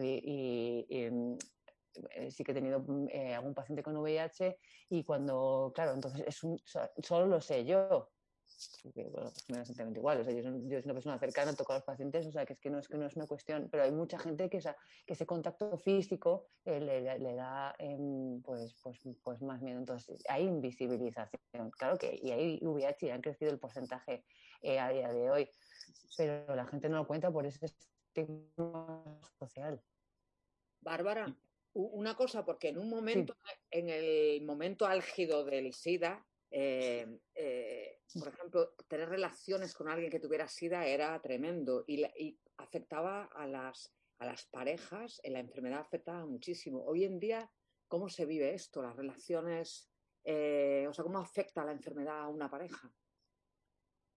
Eh, mm, pues dependiendo. Es verdad que en el colectivo gay está más, eh, eh, eh, es- está más normalizado, está más, visibilizado. O sea, que, eh, y también por, por lo probable que haya una transmisión, entonces pues se vive con mucha naturalidad, evidentemente con precaución. También es un colectivo que se hace muchísimas más pruebas de, de- de- de- de enfermedades de transmisión sexual, ¿no? Eh, por lo que yo he tenido en consulta. Entonces, Mm, vale, en, en- en el, en el resto, o sea, de colectivos, parejas heterosexuales, eh, bisexuales, tal, es que no hay tanta normalización del VIH. O sea, es que no, no hay, o sea, bueno, sí, me puedo hacer pruebas de vez en cuando, pero no es como, no hay una preocupación por el VIH, no la hay. Pero cuando alguien se entera de que ha- lo ha contraído, ¿en, en qué medida la- le puede afectar a nivel psicológico? Es, Eh, es cuando entonces empieza a tomar conciencia, se empieza a informar, eh, tiene claro. en cuenta las consecuencias o eso le, Claro. le- le mina la autoestima.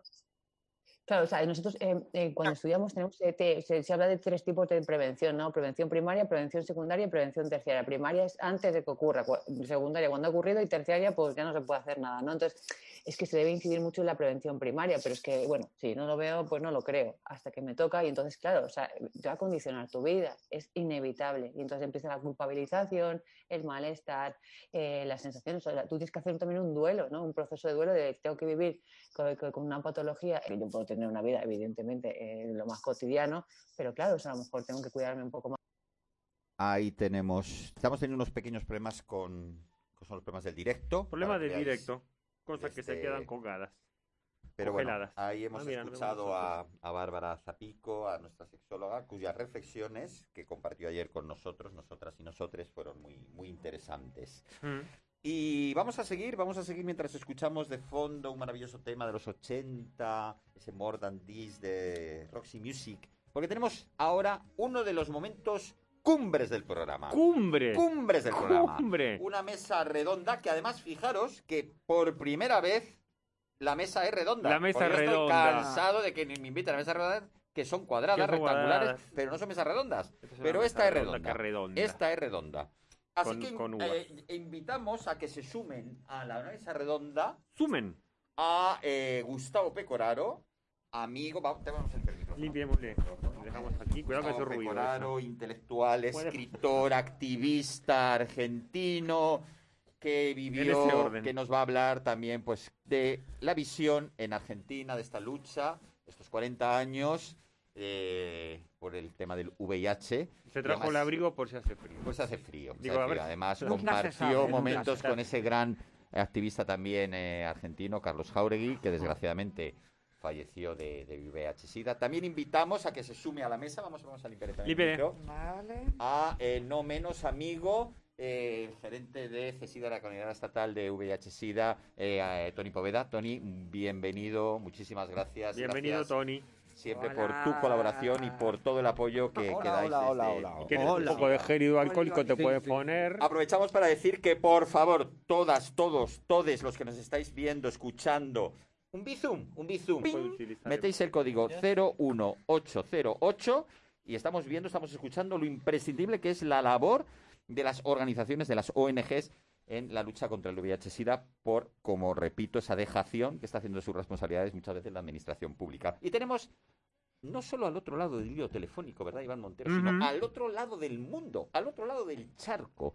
Una Lejos. persona muy, muy especial. Krishna Stone. Krishna Stone. Háblanos de Krishna Stone. Stone es, eh, es una mujer que es activista. Ella es eh, parte de la Gay Men's Health Crisis, que es una organización que lucha en Nueva York para, para apoyar a la gente que, eh, que sufre esta enfermedad, que, que tiene el virus, y que vienen luchando desde 1986, cuando empiezan a surgir los, los primeros casos Sí, en Nueva York. eh, efectivamente es cuando es lo que hablábamos antes, como la, la comunidad gay, eh, en, aquel- en este caso en, en Nueva York, eh, ve que la única forma de que les hagan caso y de conseguir algo es unirse, porque la administración, o sea, la alcaldía de Nueva York, por supuesto la presidencia de Estados Unidos, entonces el señor Ronald Reagan, eh, no se hacía ni caso. Incluso lo que es más grave, la propia comunidad científica y los, los médicos no, no ¿Mm? les hacían caso, estaban, eran los olvidados, los apestados de- del mundo. Ahora hablaremos de todo esto.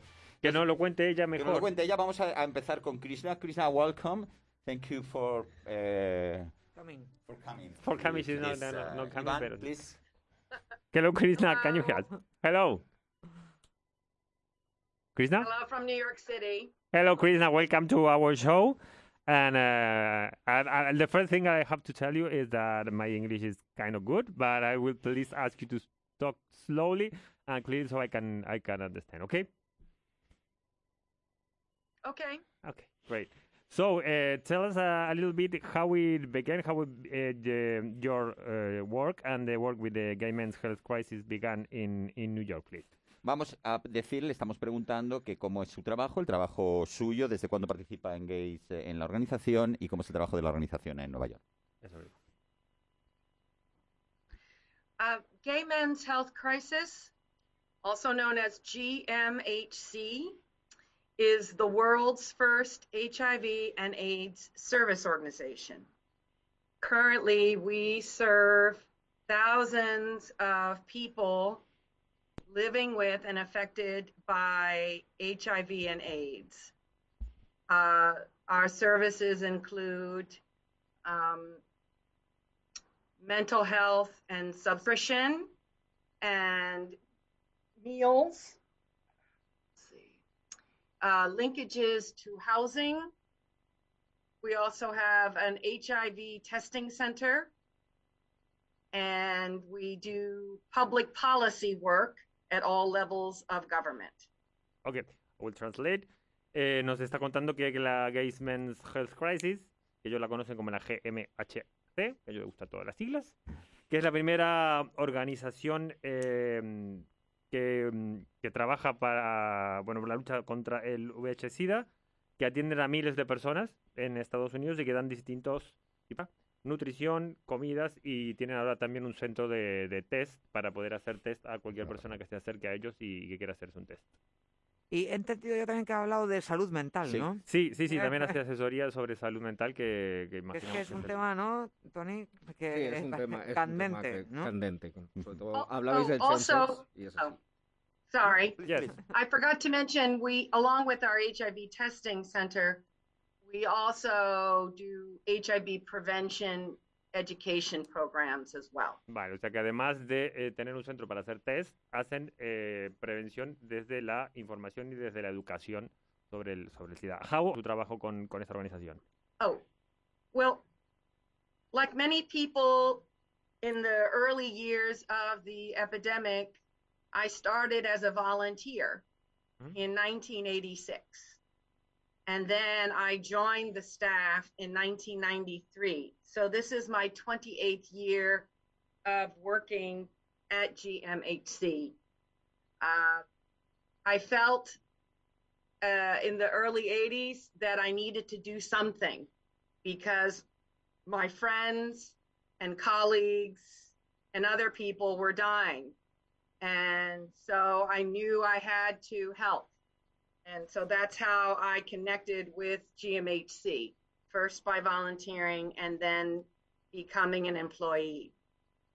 Ok, entonces estaba Um, contando que a principios de, de principios de la, de la epidemia, en 1986, ella decide unirse primero como voluntaria y luego ya parta- pasa a ser parte del, del staff, eh, que lleva ya 28 años haciendo esto y que comenzó porque ella sintió desde un principio que necesitaba hacer algo porque había gente, desde sus amigos y, y gente que ya conocía, que estaba muriendo y que la administración no estaba haciendo nada, entonces ella sintió que, que la única forma de solucionar esto era ponerse a trabajar.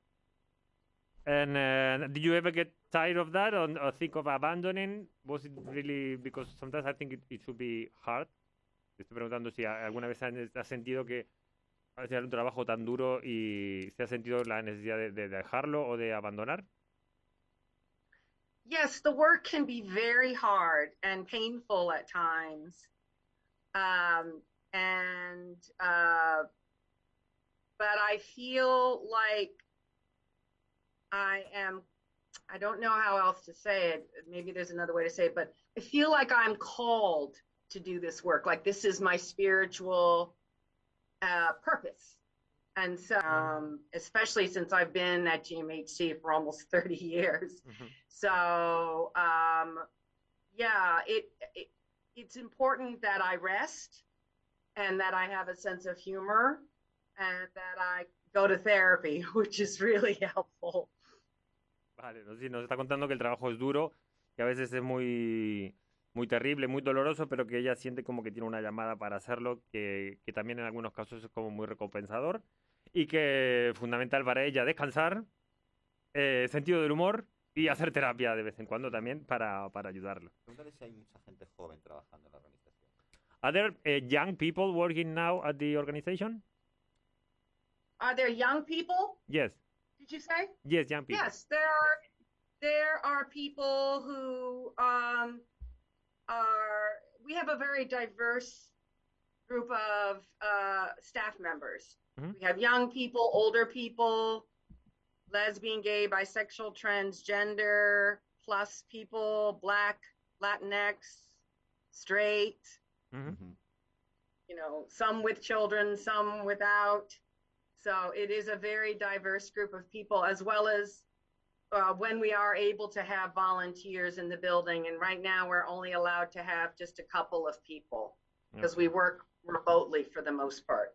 Vale, sí, nos dice que hay gente de, de distintas eh, edades, de distintas razas, de distintas etnias, de distintas eh, condiciones sexuales, que ahora mismo dentro de, dentro de la oficina son pocos, porque no pueden juntarse mucha gente, que la mayoría de la gente trabaja de forma pues, remota, pero sí que es gente muy diversa y de todos los de todos los tipos.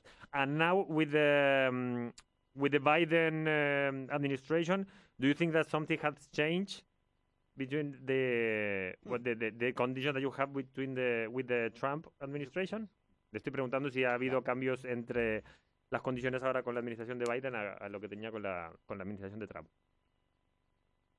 With the Biden administration, I think that leadership through compassion and care uh, has been restored. And this is especially true for uh, the new director uh, of the White House Office of National AIDS Policy. His name is Harold Phillips, and he's a wonderful person. He is a black gay man who is living with HIV.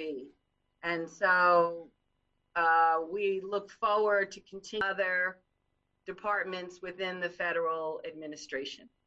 Vale, si nos cuenta que sí, que ahora que sí que sé que ha, que ha habido como un gran cambio, que ha vuelto a, a restaurarse un, como una idea de compasión y de cuidado hacia, hacia la gente con VIH, que han, han puesto a Harold Phillips a cargo, que es un hombre de color, un hombre negro con eh, VIH gay, y que se está encargando de que la, la situación se vuelva a reencauzar y se está otra vez prestando un poco atención de vuelta al tema. Krishna, what do you think uh, is left to do for an organization like uh, your organization?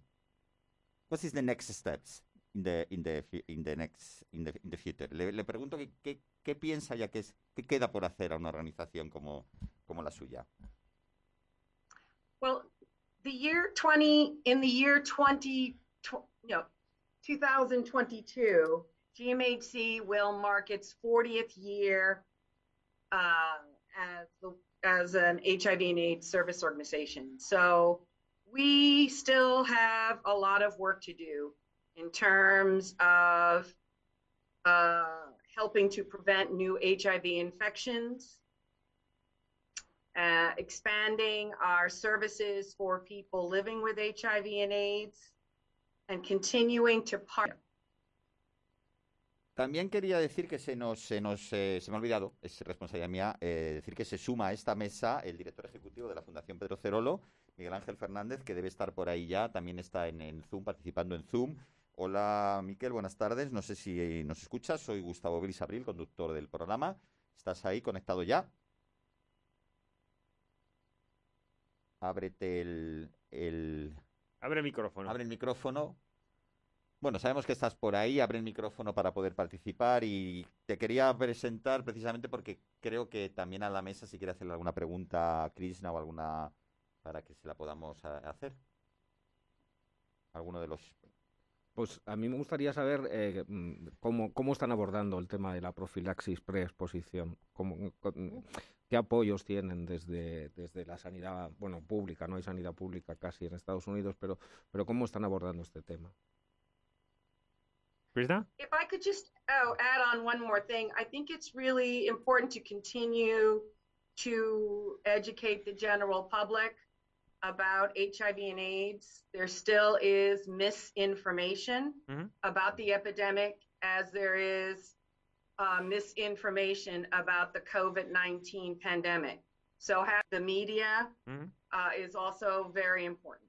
Sí, bueno, lo, lo que hablaba un poco antes, que, que queda mucho trabajo por hacer, que la agenda para 2022 está bastante llena, pero que ella considera que lo más importante es, sobre todo, la educación y la formación. Seguir hablando en los medios y en, en, en, en las calles y en las escuelas sobre el tema de la, de la formación.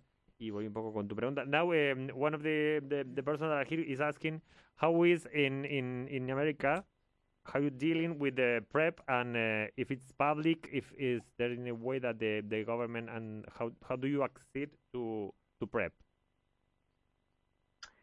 So we um, actually GMHC held the first discussion about PrEP in 2011, and so we work with people to connect them to PrEP through our testing center, uh, where the testing counselors talk to our clients about PrEP and PEP. We have we do social media uh, about PrEP. Uh, we have had workshops and uh, continuing to have discussions.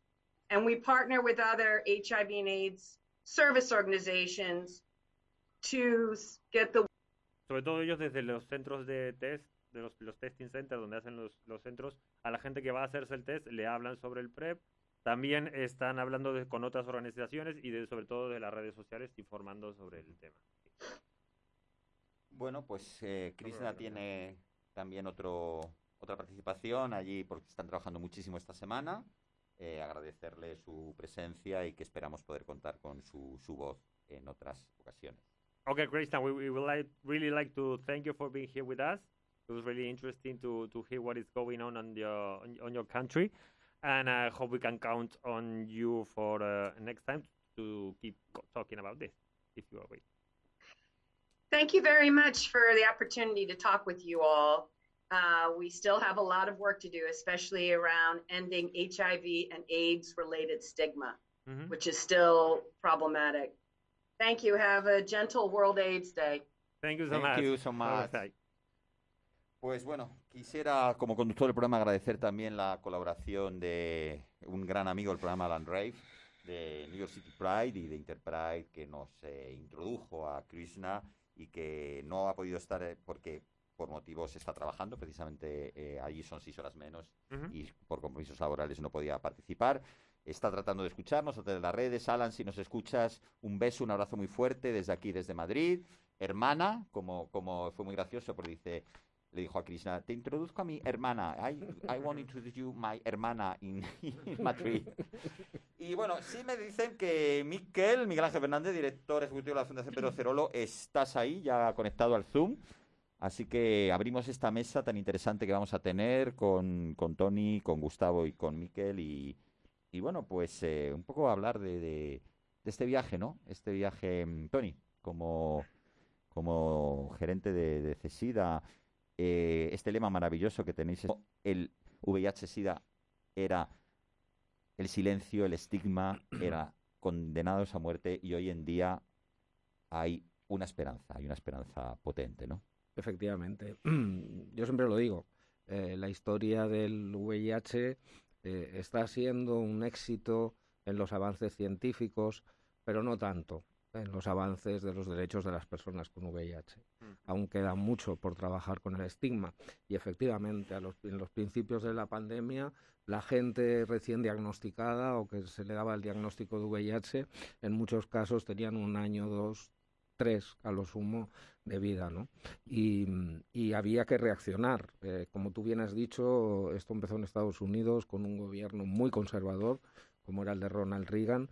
Eh, se hablaba del cáncer rosa, eh, de, de la peste gay, y, y- y no se investigaba lo suficiente, eh, no se invertía en, en saber más de qué estaba pasando, por qué esto estaba eh, ocurriendo, y de ahí nacieron las primeras organizaciones como fueron ACTAP, y uno de sus lemas precisamente era silencio igual a muerte, o acción igual a vida. Y afortunadamente de, esos momentos tan duros para la vida de estas personas que aún tenemos supervivientes de aquella época, pero que muchos y muchas se quedaron en el camino, se ha ido avanzando, avanzando hasta tener actualmente una medicación que permite que las personas con VIH que están en tratamiento puedan llegar a tener la carga viral indetectable y por lo tanto sea intransmisible. Es decir, que puedes follar sin condón con una persona que tiene el VIH y que está en tratamiento. Esto es muy importante. Yo siempre digo que existen las personas seropositivas, las seronegativas y las sero no lo sé. Actualmente quien está transmitiendo el virus son las personas cero no lo sé, ¿no?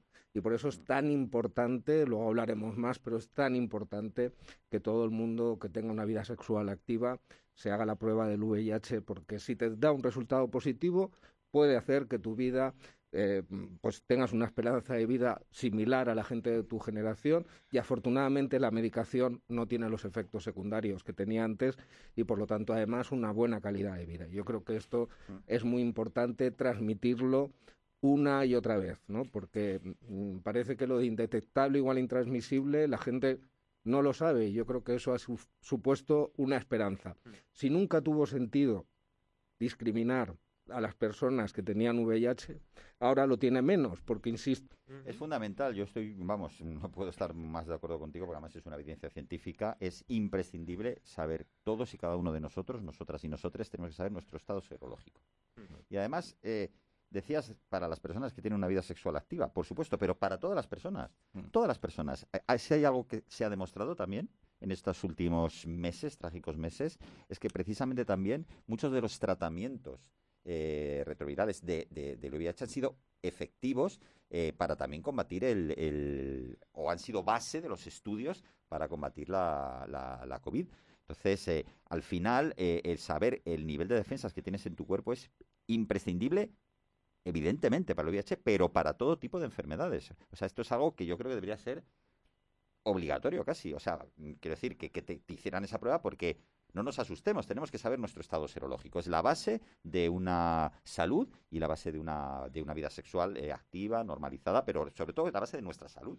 Sí, sobre Sí. todo creo que hay mucha gente ahora mismo que, se, que no se hace el test por miedo, porque es una cosa como que da, da mucho miedo, cuando en realidad cuanto antes lo sepas, pues antes podrás tratarte y solucionar un problema de no seguir contagiando. Y creo que tenemos ya a Miguel Ángel Sí, Fernández, está por ahí. Este- este- ¿Nos oyes, Miguel?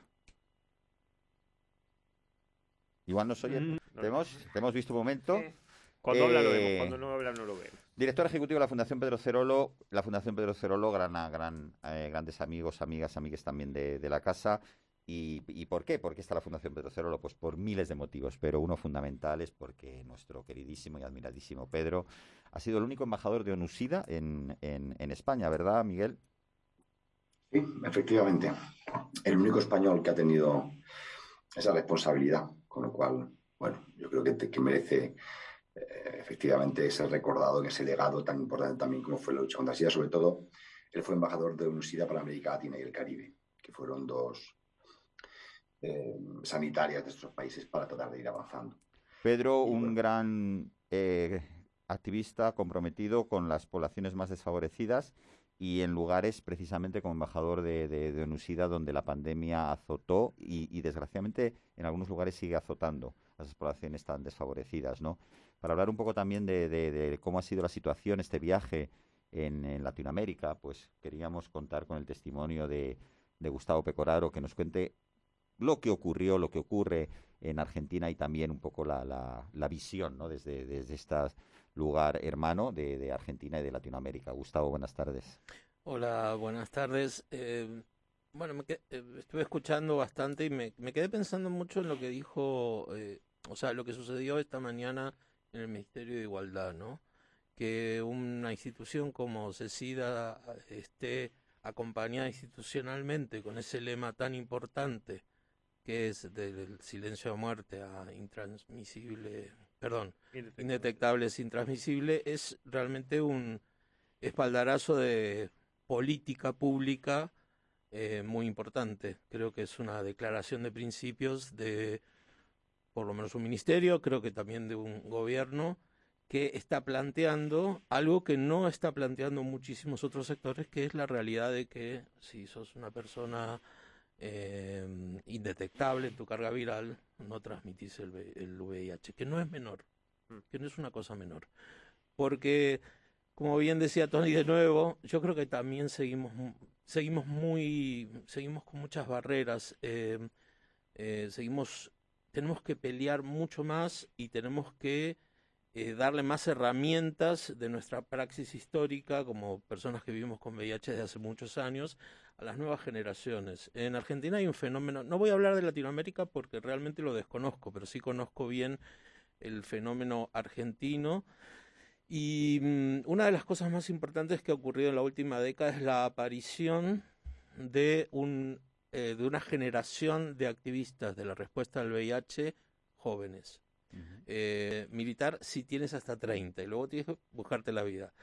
Y eso me parece muy importante porque dentro de eso empiezan a visibilizarse otras cuestiones que hacen a por ahí las, las problemáticas que nos ocurrieron a nosotros en los 90 cuando no teníamos medicación o cuando se nos morían todos nuestros entornos y nosotros no sabíamos qué hacer con nuestra propia eh, serología. Eh, esta nueva generación en Argentina le ha dado un frescor a la lucha contra el SIDA. Eh, casualmente le han cambiado la- el nombre y han puesto eh, la- el- no luchar contra el SIDA, porque sería luchar contra eh, ellos mismos y ellas mismas. Ellos responden al SIDA, responden al VIH.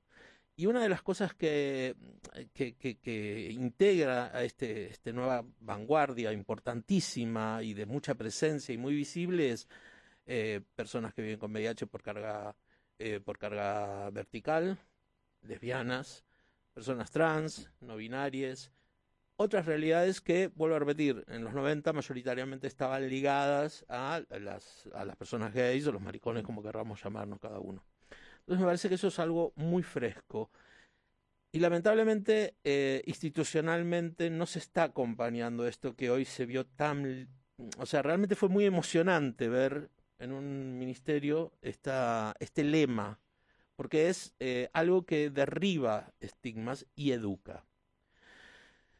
Con respecto al- a, lo que planteabas eh, sobre el conocer el estado serológico, yo tengo, yo tengo dos frases que siempre utilizo. Una es que eh, para las personas que vivimos con VIH, el 1 de diciembre son los 365 días del año. Nosotros, como alguien dijo por ahí, a partir del 2 no se habla, nosotros seguimos siendo personas que vivimos con VIH todo el año. Y lo otro es que conocer la serología, sea positiva o sea negativa, para mí tiene que ser un derecho humano. Porque eso habla de la salud pública mundial, podríamos llamarlo. Eh, yo creo que eh, el fenómeno más importante que tenemos que, que combatir es eh, tiene que ver con la educación, tiene se dice acá que fundamentalmente tiene que ver con el crecimiento, ¿no? O sea, las escuelas, la cultura y demás. Y me parece mm, que hay que insistir y machacar eh, con respecto a lo que la ciencia ya dice.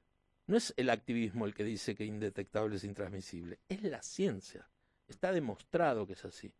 Entonces, me parece que hay como una incongruencia cuando algunos países, algunos gobiernos, algunas instituciones no teman, no ponen este, este, este lema que es una, eh, certeza científica como primer punto cuando hablamos del VIH y el SIDA. Sí, bueno, también vemos ahora que igual Miguel Ángel está un poco más al tanto del tema. Muchos partidos proponiendo ciertos pines parentales y trabas a la educación sexual en los colegios, cuando en realidad sabemos que, bueno, porque lo hemos hablado ahora mismo con, con gente joven, que en las casas no se habla y si en la familia no se habla y en el colegio no se habla, pues la educación termina siendo pues una, sexual, una, una educación sexual que tiene que ver con el porno, en la que no se habla de enfermedades de, de transmisión sexual y en la que no se habla que no hay ningún tipo de educación sexual. Esto lleva no solo a, a no hacerse test, a contagios, sino también pues a, a toda una, una, una, una situación como de xerofobia, que, que es también una parte muy grande del problema, aparte, de, aparte del problema sanitario y un problema social y un rechazo social que se genera. No sé si está por ahí Miguel Ángel, ¿nos quiere contar algo? Sí, yo sigo aquí. Ahí está. sigo aquí, online. Bueno, yo, yo creo que, que efectivamente la educación y la educación en, en salud sexual y en, y, en, y en educación para la salud es fundamental en, en, en cualquier sociedad y en la nuestra es una asignatura pendiente. Eh, obviamente, siempre hay sectores eh, conservadores que son los que se opusieron a, a que se, se, hicieran campañas. Es que parece que no nos acordemos, pero es que en este país la campaña Póntelo, Pónselo fue una campaña que se recurrió para intentar evitar que se pusieran los, en, los, en, los, eh, en, las televisiones. Quiero decir que, que venimos también de una serie de sectores que nunca han estado a favor ni que se dé educación sexual, ni que se haga una promoción del uso del preservativo, y bueno, y podía ir más allá, ni siquiera jamás estuvieron a favor de los programas de reducción de daños, cuando fueron unos programas que se han demostrado con el tiempo que fueron súper exitosos para superar una crisis de salud importantísima en los años 80 en nuestro país. Por lo tanto, sin duda, eso va a ser una pelea.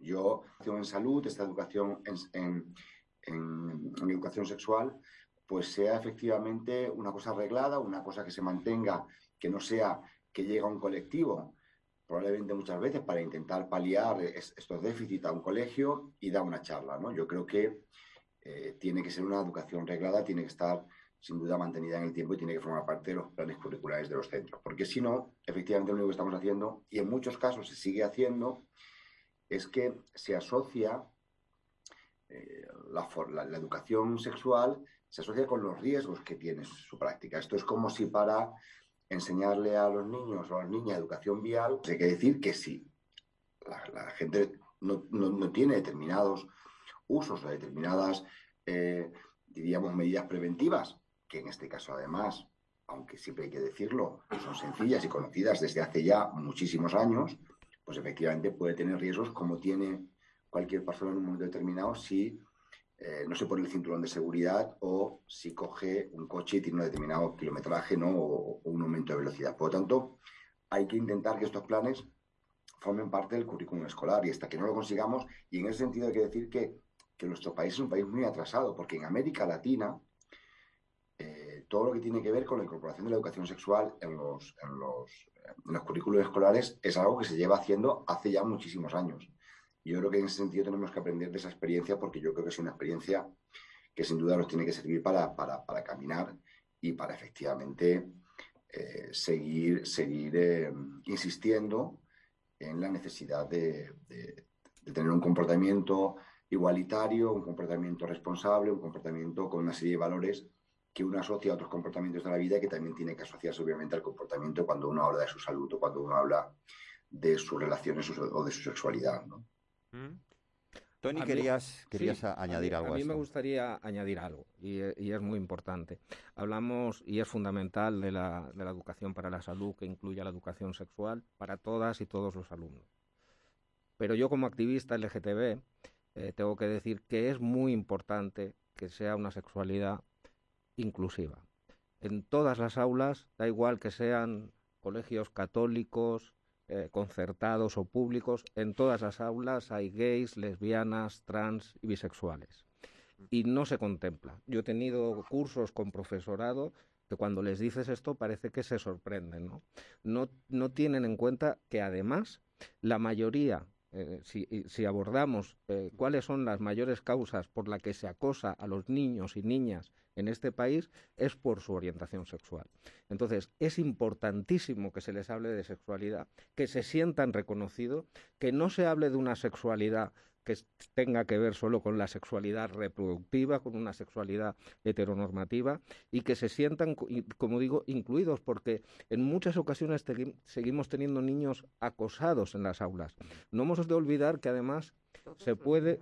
todos los días. No hemos de olvidar que además existe una cosa que se llama eh, miedo al contagio del estigma. Nos, lo estamos viendo como en muchas aulas hay niños porque ellos son blancos y se ve que son blancos.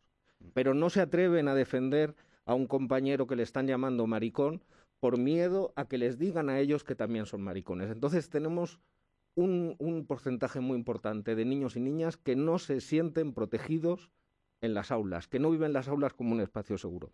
Y esto tenemos que tenerlo muy en cuenta, porque eso hace que la autoestima de estos niños y niñas cuando van creciendo sigan sintiendo una homofobia interiorizada. Y si tienes homofobia interiorizada, no cuidas de tu salud. Y esto también está ocurriendo. Cuando tienes relaciones sexuales, no vives con verdadera autoestima tu sexualidad. Y esa es la primera herramienta. Por lo tanto, podemos hacer muchas campañas de prevención del VIH o, o, ir a hablar a las aulas sobre infecciones de transmisión sexual. Pero si no conseguimos superar esa barrera que es la de la homofobia, transfobia interiorizada, difícilmente podremos atajar eh, el tema del VIH y llegar a una generación libre de VIH. Yo siempre les digo, a más homofobia, más transfobia, más bifobia, más levofobia, más VIH. Esto es algo que tenemos que tener clarísimo. Fíjate si es importante eso que dices, Tony, y, y hablando, y, me encanta esa, esa chapa que tienes ahí en, en el pecho, ¿no? Donde fuck, estigma, la importancia del estigma. Se cortó la, la, el, el, zoom que teníamos con Bárbara Zapico justo en un momento en el que le hacíamos una pregunta sobre, eh, porque ella trata a, a, muchos miembros del colectivo LGTB y a mucha gente joven, ¿no? Y hablaba de, de, de eso, ¿no? De que no se sabe, no se conoce. Y le preguntamos, cuando ya llegan a tu consulta, ¿a qué tienen más miedo? ¿A la enfermedad o al rechazo social? Y la respuesta fue al rechazo social. Viven con el miedo a que si se han contraído de, tienen el VIH, bueno, saben que hay unos tratamientos eficaces, pero tienen que reconocer su estado uh -huh. serológico. Esto, esto es algo que hay que trabajar muchísimo. Es fundamental romper ese, ese, ese estigma, ¿no? Es, yo creo que es una de las de las eh, asignaturas pendientes importantísimas en la, en la lucha contra el, el VIH, ¿no? El, el vencer. Sí, realmente. yo, no- yo quisiera decir algo, no quiero mm, hacer como un comentario pesimista, pero sí, pero sí quiero hacer un comentario que, que nos lleve a la reflexión de que todavía no estamos en un momento donde podemos decir nos relajamos. O sea, yo lo que siento es, tenemos dos grandes espacios donde las niñeces son, están siendo afectadas y van a seguir, hay sociabilidad con otros y las familias. Y lamentablemente, bueno, vuelvo a repetir, como bien decía Tony, ¿no? Si no hay una, si no está el activismo, si no están las organizaciones sociales, si no están las entidades apretando y, y- y- y poniendo en claro cuáles son las cuestiones, esos, esas niñes, esos niñes que en el futuro eh, pueden ser eh, pueden ser heterosexuales o pueden ser eh, lesbianas o pueden ser trans o pueden ser gays o lo que sea, pero que aún eh, están huérfanos de información con respecto al VIH, eh, van a tener problemas. Y si no está el activismo ahí machacando, eh, porque su espacio de contención indudablemente es la familia. Tony ponía el ejemplo de ese niño negro que vuelve a su casa y claro, sus padres negros lo contienen. Ese niño o esa niña judía vuelve a su casa y sus padres y sus, y sus, y sus madres judías lo contienen. Pero ese niño que es gay o esa niña que es lesbiana o ese niñe no binario o trans que vuelve a su casa, en la mayoría de los casos recibe una paliza. Y en las personas trans, eh, eh, las niñas trans, las niñeces trans, no son ni siquiera escuchadas ni reconocidas y muchas veces cuando son un poquito más grandes, incluso son expulsadas. Es una realidad de Argentina. Eh, la, en Argentina existe la ley de educación sexual integral. Bueno, no se aplica en muchísimas provincias, que es lo que serían las comunidades, que es aquí. Y luego tiene un carácter eh, heteronormativo, ¿no? Vulva pene. Eh, y así no avanzamos. Así no avanzamos. Entonces, no quiero ser pesimista porque indudablemente estamos en mejores condiciones que en el año 90 o que hace 40 años. Pero sí quiero reivindicar el rol del activismo y de las nuevas generaciones de activistas. Y tiene que haber una praxis intergeneracional entre la experiencia que nos marcó a nosotros, porque nos deja una huella nuestra experiencia de tener 20 años y estar todo el tiempo enterrando afectos, con la, con la fuerza que tienen estas nuevas generaciones y con los desafíos que plantean, ¿no? Por ejemplo, hoy cuando dije lo del tema de hay lesbianas, hay eh, mm, transmisión vertical y demás, muchas lesbianas exigen el campo de látex y muchas lesbianas ignoran que existe una cosa que se llama campo de látex, que es una de las medidas de prevención para relaciones eh, entre mujeres, ¿verdad? Eh, eh, eh, Hablando mira, de... ah, perdón. No, eh, que simplemente decir que, que- que es curioso esto que decías, no, bueno, no curioso, que es un- una realidad, ¿no? Eh, y yo, mm, de cómo el labor de, de- de- del activismo de las, de las asociaciones, ¿no? Aquí tenemos a Tony, gerente de esa coordinadora estatal. Eh, yo no puedo entender cómo con la salud pública se sigue haciendo política. O sea, no me cabe en la cabeza. O sea, me parece inadmisible. Es un derecho fundamental, es un derecho humano. Me parece maravilloso el acto que ha habido esta mañana en el Ministerio.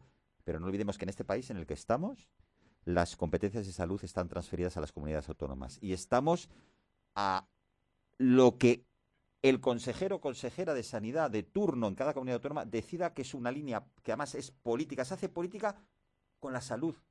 Y esto es inadmisible. Sí, de hecho se habló la semana pasada de, bueno, un artículo en el periódico diciendo que la Comunidad de Madrid estaba negando tratamientos antivirales a inmigrantes que no tuvieran los papeles o que no hubieran hecho todos los trámites para conseguir los papeles. ¿Esto es verdad? ¿Esto se está...? Esto, esto está siendo así. Eh, ya anunciamos que el miércoles, aprovecho para lanzar cuña pu- publicitaria en la Plaza Pedro Cerolo a las 7 de la tarde. Eh, todas las entidades, que son muchas que forman parte de CESIDA en Madrid, vamos a denunciar precisamente que se les está negando nuevos a este país y que están en situación administrativa irregular. Pero no solo eso, sino que además aquellos que ya estaban en tratamiento se les está retirando tratamiento e incluso a personas que están que son solicitantes de asilo, que eso ni siquiera depende de la comunidad autonómica, sino que esto es una ley estatal, también se les está impidiendo que puedan tomar el tratamiento. El caso más grave lo vivimos hace dos semanas, una mujer embarazada que había llegado del África subsahariana de ocho meses, que se le acababa el tratamiento y que se volvió a casa porque no le quisieron dar el tratamiento. Esto supone que esta mujer africana eh, no mm, eh, en el parto puede transmitir el virus o antes del parto puede transmitir el virus a su bebé. Esto es gravísimo. Al final eh, lo hemos solucionado, pero nos tememos que pueden venir muchos más casos. Ya están viniendo. Tenemos las asociaciones escandalizadas. En la única punto puerta de entrada que hasta ahora se podía salvar para conseguir que tuviesen este tratamiento las personas migrantes era el Hospital Ramón y Cajal y ya han recibido órdenes estrictas de que no se les dé eh, esta medicación. Y esto lo están haciendo para eh, echar, como bien decía Juan Carlos, eh, para hacer política contra el gobierno central, porque en el 2008 fuese para, para todos, que fuese universal para todas las personas con independencia de su situación administrativa irregular, quedó, digamos, un agujero negro ahí que, en el que se exigía que hubiese tres meses de empadronamiento. Hasta ahora se estaba consiguiendo que se diese el tratamiento hasta que esos tres meses de empadronamiento se consiguiesen. Se está haciendo en todas las comunidades autónomas, pero con esa guerra tan absurda, por decirlo suavemente, eh, que, está llevando el gobierno de Ayuso contra el gobierno central, está aprovechando mm. para precisamente algo tan grave como es jugar con la salud de las personas, no solo de las personas que están, eh, que se quedan sin tratamiento, sino que, como bien eh, decías, es un problema de salud pública, porque si estas personas dejan de estar en tratamiento, pueden volver a transmitir el VIH. Exacto. Yo quería, perdón, una cosita, porque hablamos al principio de Reagan, hablamos al principio de, bueno, hablaron al principio, ¿no? De, pusieron nombres propios. Esto va por cuenta mía. Yo creo que tenemos que volver, cuando ocurren estas situaciones, como ocurre en Argentina, que demoran la nueva ley de SIDA, que nosotros tenemos una ley del año 90, está totalmente desactualizada y el nuevo activismo está peleó durante cinco años y elaboró con mucha conciencia de una nueva ley y sigue cajoneada en el Congreso, tienen nombre y apellido los responsables, creo que aquí también hay que decirlo y hay que volver a la vieja consigna de ACTAP, ¿no? Ayuso tiene las manos manchadas de sangre, puede volver a tener las manos manchadas de sangre si sigue con estas políticas. Y hay que decirlo, y hay que, y es, y nuevamente va a ser el activismo el que tenga que poner en la calle los reclamos y toda esa acción que ha sostenido estos 40 años eh, para que más o menos se pueda hablar de sectores supervivientes. Pues efectivamente, eh, y, esto nos hace que volvamos a insistir, estamos viendo clarísimamente por vuestros testimonios eh, que forman parte de CESIDA y otras entidades también en, Argentina, y para eso estamos aquí, para poner la voz de alerta, de alarma, para concienciar. Y podemos hacer un pequeño gesto, todas, todos, todos, cada uno de nosotros, nosotres, simplemente os pedimos hacer un Bizum. Entráis en Bizum, hacer un donativo con el código 01808. Código 01808. Va a ir directamente lo que donéis, apoyo positivo a una de las entidades que, para que siga ese camino. Ayuso no nos va a hacer caso. A mí ya habéis visto que me ha bloqueado. Me, no, me bloqueó en el WhatsApp. Bloqueo, muy de bloquear. Pero evidentemente, Cesida y todos, todas, todos vamos a estar. Vamos a estar allí el día uno, vamos a estar allí el miércoles en la Plaza Pedro Cerolo, clamando por algo que no es política, clamando por algo que le gusta mucho a la derecha, ¿eh? el derecho a la vida el derecho humano a tener una salud y una vida digna, porque esto es un derecho fundamental que no se le puede negar a nadie. Entonces, para, para esa labor es fundamental. Esto tiene unos costes también y hay que, hay que participar. Amigos, amigues, donativo, hacer un Bizum con el código 01808 y seguimos avanzando. Vamos a seguir hablando un poquito y, y ahora no sé, compañeros, compañeros, si queréis hacer alguna preguntita. Porque tenemos un invitado especial que está a punto de entrar. Sí, quiero preguntar porque hablamos hace un rato que salió el tema en reuniones sobre cuando fuimos eh, estuvimos preparando un poco el, programa y había mucha gente que no sabe no sabe lo que es el PrEP como si se puede conseguir, si no se puede conseguir, porque es verdad que ahora mismo hay incluso colas de espera y está el tema complicado. Cuéntanos un poco. Pues la profilaxis pre- preexposición consiste en... eh, es una nueva herramienta preventiva y consiste en tomar un, antirretroviral para que eh, mm, no eh, te infectes en las relaciones sexuales eh, que puedas tener.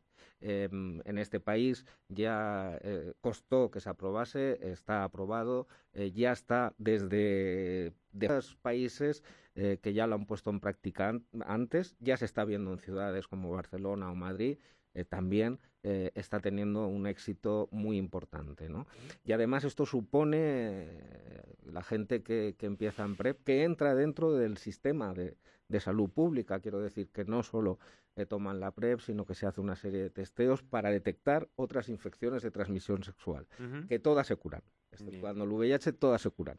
No lo olvidemos porque hay argumentos que dicen, bueno, pero es que se deja de utilizar el preservativo eh, y, y, por lo tanto puedes adquirir otras infecciones de transmisión sexual. Bueno, pues esta gente que no iba a ir a hacerse analíticas para, para saber si tenían otras infecciones de transmisión sexual, se detecta y por lo tanto se puede también solucionar. Yo creo que es otra medida preventiva más.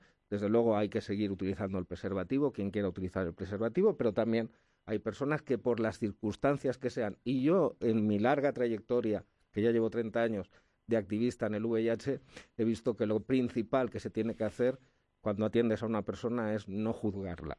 Cada uno tiene las circunstancias personales que sean, eh, que todas son totalmente legítimas para decidir utilizar o no el preservativo.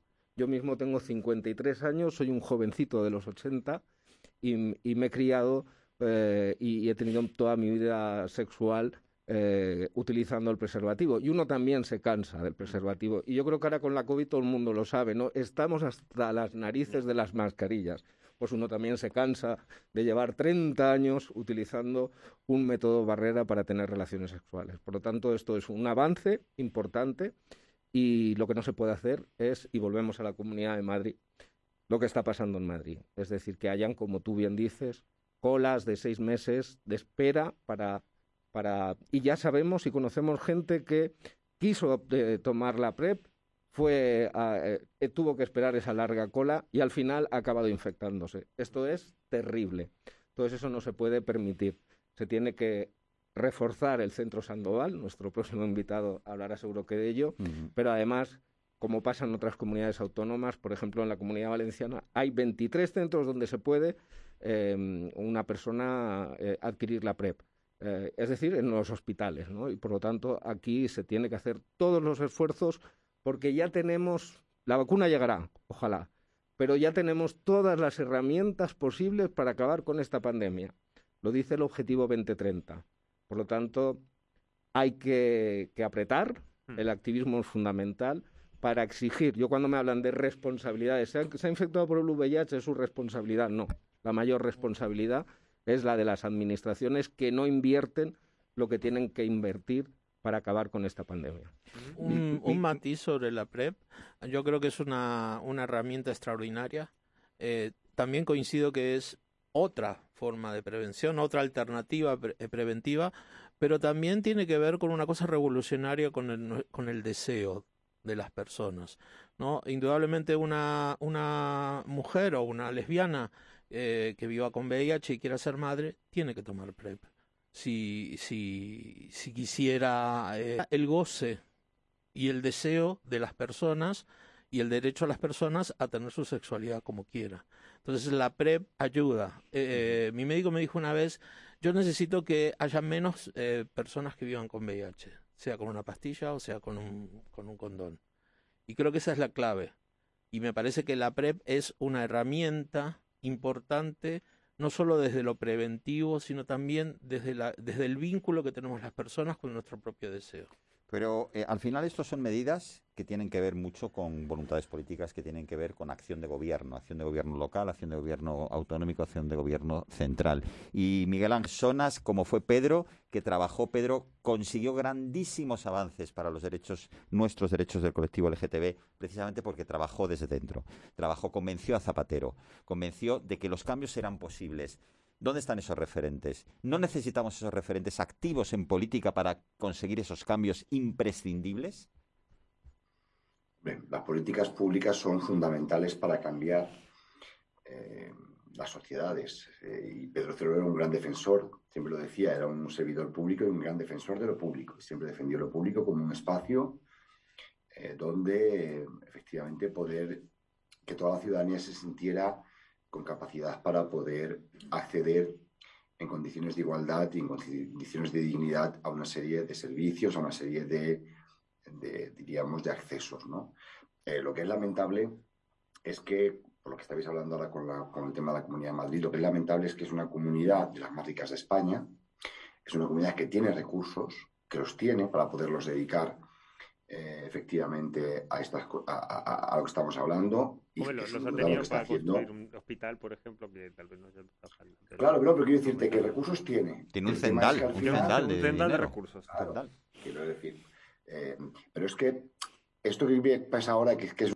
Y hay que empezar a decirlo. Y hay, y hay ausencias de políticas públicas que también matan. Y lo que es inadmisible es que tenga la cara dura, porque no se puede decir de otra forma, de tirar balones fuera y decir que no es una responsabilidad suya, cuando efectivamente en todas las comunidades autónomas sabemos que se está atendiendo perfectamente a las personas que, que sin papeles aquí en, en- en- en- nuestro país y que por lo tanto al final es una medida, pues efectivamente para intentar ahorrar por, lo, por donde no se debe ahorrar, pero igual que ha hecho con los, con los profesionales sanitarios y no renovando una parte importante de la gente que, estuvo contratada para la COVID. No quiero decir que al final, pues este tipo de falta de políticas públicas pues tiene sus consecuencias. Después quedará muy bien decir que uno baja los impuestos, pero claro, bajar los impuestos a base de eliminar la, equidad en el sistema eh, público de salud y su acceso a toda la gente que, que está ahí, que reside en España, ¿no? Pues ha sido muy, muy interesante esta, esta mesa, esa mesa redonda. Tenemos ya en la sala a nuestro siguiente invitado, a Jorge del Romero. Queremos agradeceros muchísimo vuestra participación, Tony, Gustavo, Gustavo, Tony, Miguel Ángel. Eh, os invitamos a que sigáis también participando con, con nuestro siguiente invitado, con Jorge. Mientras escuchamos este tema, este tema de hace 30 años, hace unos días celebrábamos, bueno, no celebrábamos, recordábamos que Freddie Mercury, precisamente una de las primeras caras famosas visibles, reconoció que había contraído el VIH y acabó falleciendo de SIDA. Es importantísimo la visibilidad. El viaje continúa, es un viaje a la esperanza, pero hay que seguir poniendo el acento en que la, el problema está aún. Es una responsabilidad de todos, de todas, de todes. Vayamos todos juntos el miércoles a las 7 de la tarde a la Plaza Pedro Cerolo a clamar por el derecho a una salud, por el derecho a la vida, por el derecho a la vida de verdad, a la vida de verdad y a una salud, que es un derecho humano fundamental. Gracias, Muchas amigues. Muchas gracias. Gracias a vosotros. Y acordaros, Bizum, entráis en Bizum un donativo, código 01808, para ayudar a todas estas organizaciones que están trabajando por vosotros, por nosotras, por nosotres, por nuestra salud, por nuestro derecho humano fundamental, que es a la salud. Gracias y Jorge, cuando quieras, Aquí seguimos. súmate a la mesa. Lo primero vamos a limpiarte un poco el, el micrófono, porque aquí tomamos todas las medidas. Como bien sabes, Jorge, somos somos muy muy muy muy limpios y muy, Muy limpias, limpitos, muy es importante. Un placer tenerte de nuevo aquí, la verdad. Un placer estar aquí. La verdad es que cuando, cuando contactamos contigo ya este verano, para amiga, Muchas porque gracias. la verdad es que es tan Amigo. maravilloso tu, tu experiencia y, y bueno, pues es que no podíamos tener mejor eh, culmen para este programa que, que te sumaras y tener el testimonio de una persona que ha vivido, que ha consagrado su vida a la lucha contra el VIH. Encantado de lo hecho. Cuéntanos un poco cómo ha sido este viaje tuyo personal y esta lucha. ¿Cómo es? ¿Cómo ha sido? ¿Cómo ha sido? ¿Cómo ha cambiado todo? Pues bueno, el viaje empezó hace muchos años, cuando el virus no tenía nombre todavía, se llamaba HTLV3, así inscribí mi tesis doctoral y así fui a Sandoval, donde me encargaron tú los maricones y las putas, y muchas gracias doctor, eh, y nosotros hacemos el resto de la venerología. Entonces, eh, el HTLV3 era un drama, el. VIH, un drama hasta que en el año 96 Desaparecieron nuevas combinaciones de fármacos, los inhibidores de la integrasa, de la, perdón, de la proteasa, combinados con los antiguos inhibidores de la transcriptasa inversa. Conseguían, a la vez que se comercializó, ya se podía disponer de la prueba de la carga viral, que hasta el 96 no se podía evaluar la eficacia de los tratamientos porque no existía la prueba de carga viral. El 96 marcó un hito total en la historia, por muy duros que fueran todavía los tratamientos iniciales, a partir del 96, muchas pastillas, muchos efectos adversos, mucha lipodistrofia, muchos problemas a veces de, asociados a, la- a los efectos adversos de la medicación, pero la carga viral es indetectable. La carga viral podemos evaluar si un tratamiento baja la carga viral a niveles indetectables o no, o sí, y te suben tus defensas a la vez, ¿no? Y entonces en general, ¿no? Pues de reducir la carga viral a nivel indete- indetectable se asociaba con un incremento de las defensas, de los CD4, y con eso, pues dejaba de empezar a morirse la gente, ¿no? Ya era mucho, ya era mucho. Hay gente que no llegó a esto, ¿no? Desafortunadamente, gente maravillosa que se ha quedado en el camino. Freddie Mercury, lo que acabáis de comentar, Sí. y otras, muchísima gente anónima. Muchísima gente anónima. Recuerdo de un, un paciente que le tocó la lotería, no, perdón, que fue, no le tocó la lotería, que denunció al INSALUD por haber recibido una transfusión contaminada y contraer el VIH. Y yo asumí su defensa con ayudarle a su abogado a defenderle y tal. Y cuando consiguió que le indemnizaran por este tema, pues se murió. No le dio tiempo ni a gastarse el dinero, se murió de sida. En fin, son anécdotas de mucha gente que se ha ido, que gente anónima, gente Esta es una mesa abierta, cara, A la que, que que- que todos, todas. La clínica Sandoval es mucho más que una clínica. Era ese lugar donde el acompañamiento, donde aquella terrible mañana que llegabas, te habías hecho la prueba y te decían si lo tenías o no, ¿no? Y cuando te decían que era positivo, ese acompañamiento, este quitarte la culpabilidad, este acompañarte a normalizar algo que, que mm, habíamos crecido con, con esa especie de estás condenado a muerte, ¿no?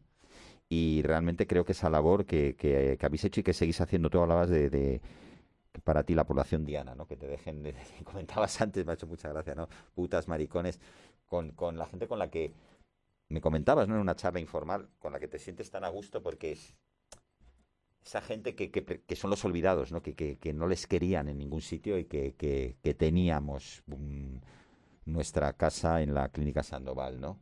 Los maricones, y si encima eras un poquito puta, pues fíjate, pues ya se te juntaba todo. De hecho, allí estaba radicada una de las primeras ONGs, que se llama Colectivo Cien Pies. Eh, se hablaba de- del Frente de Liberación Homosexual de Castilla. Yo le presté mi coche y le dije que borraran la matrícula, la taparan, para que no se vieran, no me echaran de mi casa. Y les dejé el coche para la primera manifestación, cuando empezaba a liberarse el tema con personas del mismo sexo. ¿no? el SIDA significó un retroceso clarísimo, ¿no? En, en ese, en esa empezar a, a- a liberarse, ¿no? Y a, y a salir del armario de mucha gente. El VIH representa un retroceso brutal en ese tema y, y de hecho todavía perdura un poco, ¿no? Quizá en los últimos años un poco menos, ¿no? Pero todavía hay mucho estigma. Todavía hay mucha yo diría mm, maltrato ¿no? de la gente con cualquier diver- di- diversidad sexual. En Sandoval hemos aprendido todos a respetar a la gente, cada uno en su esfera, en su diversidad, en su orientación, en su género, y a respetarle desde ahí, ayudar a la gente a no infectarse o a estar mejor si está infectada, a mantener un, tratamiento, a, a- tener un soporte en relación a las infecciones de transmisión sexual que pueden venir en cualquier momento desburocratizado en la, en la medida de lo posible que nos dejan las autoridades sanitarias también, ¿no? De no papeles, no hace falta tal, menos burocracia y más atención a la gente que lo necesita. Y más, o sea, es adaptar el sistema al individuo y no el individuo se tiene que adaptar a un sistema. Es justo al revés lo que hemos intentado conseguir en Sandoval. Hoy me decía una cosa, Jorge, porque hemos coincidido en el Ministerio de Igualdad que a mí me, me emociona mucho eh, y era que precisamente le habían mandado la foto de un bebé de una pareja serodiscordante, es decir, que eh, no sé si él o ella tenía el VIH, uno lo tenía y, y- y el otro no, y, y habían tenido un bebé, ¿no? Un bebé sano porque había tomado la medicación eh, y, habían con- conseguido ya desde hace años que pase esto, que vengan nuevos niños y niñas eh, que no estén infectados. Y, y él me enseñaba la foto muy orgulloso, ¿no? Casi como un papá, seguro que es padre de muchos niños sanos, gracias a, a él.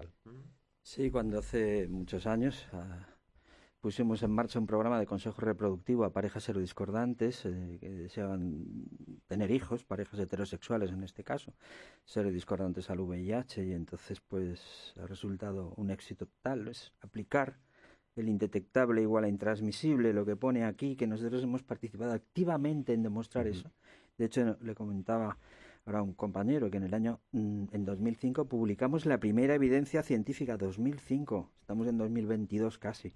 Hace 17 años que publicamos los primeros datos de que el tratamiento era eficaz para reducir a cero la transmisión, en este caso era hetero, también relaciones anales, relaciones vaginales. Ya sabíamos que iba también a ser efectivo, no hacía falta pasar 10 años más o 15 como han tenido que transcurrir para demostrarlo en parejas homosexuales masculinas serodiscordantes al VIH. El tratamiento evita la transmisión sexual, heterosexual, homosexual, de transexual, lo que sea, como queráis.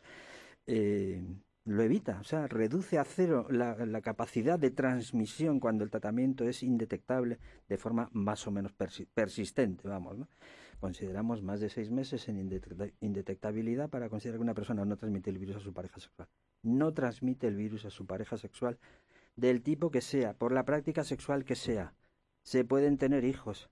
Y, la segunda parte de esto es que cualquier mujer VIH positiva que esté tomando tratamiento antirretroviral y esté indetectable, también puede tener hijos sanos, 100% sanos. Mejor que esté indetectable desde antes de quedarse embarazada para reducir a cero el riesgo de transmisión vertical. Por lo tanto, o sea, esto es la ciencia aplicada y que nosotros hemos colaborado también en hacer estos estudios en parejas hetero, en parejas eh, gays y en transmisión vertical con el programa de ese de consejo reproductivo que ha evitado que muchas mujeres no puedan ser mamás, que ya los pueden ser y que no tengan que costearse un tratamiento de reproducción asistida porque no es necesario, no es necesario, es simplemente tener relaciones sexuales seguras cuando uno está indetectable.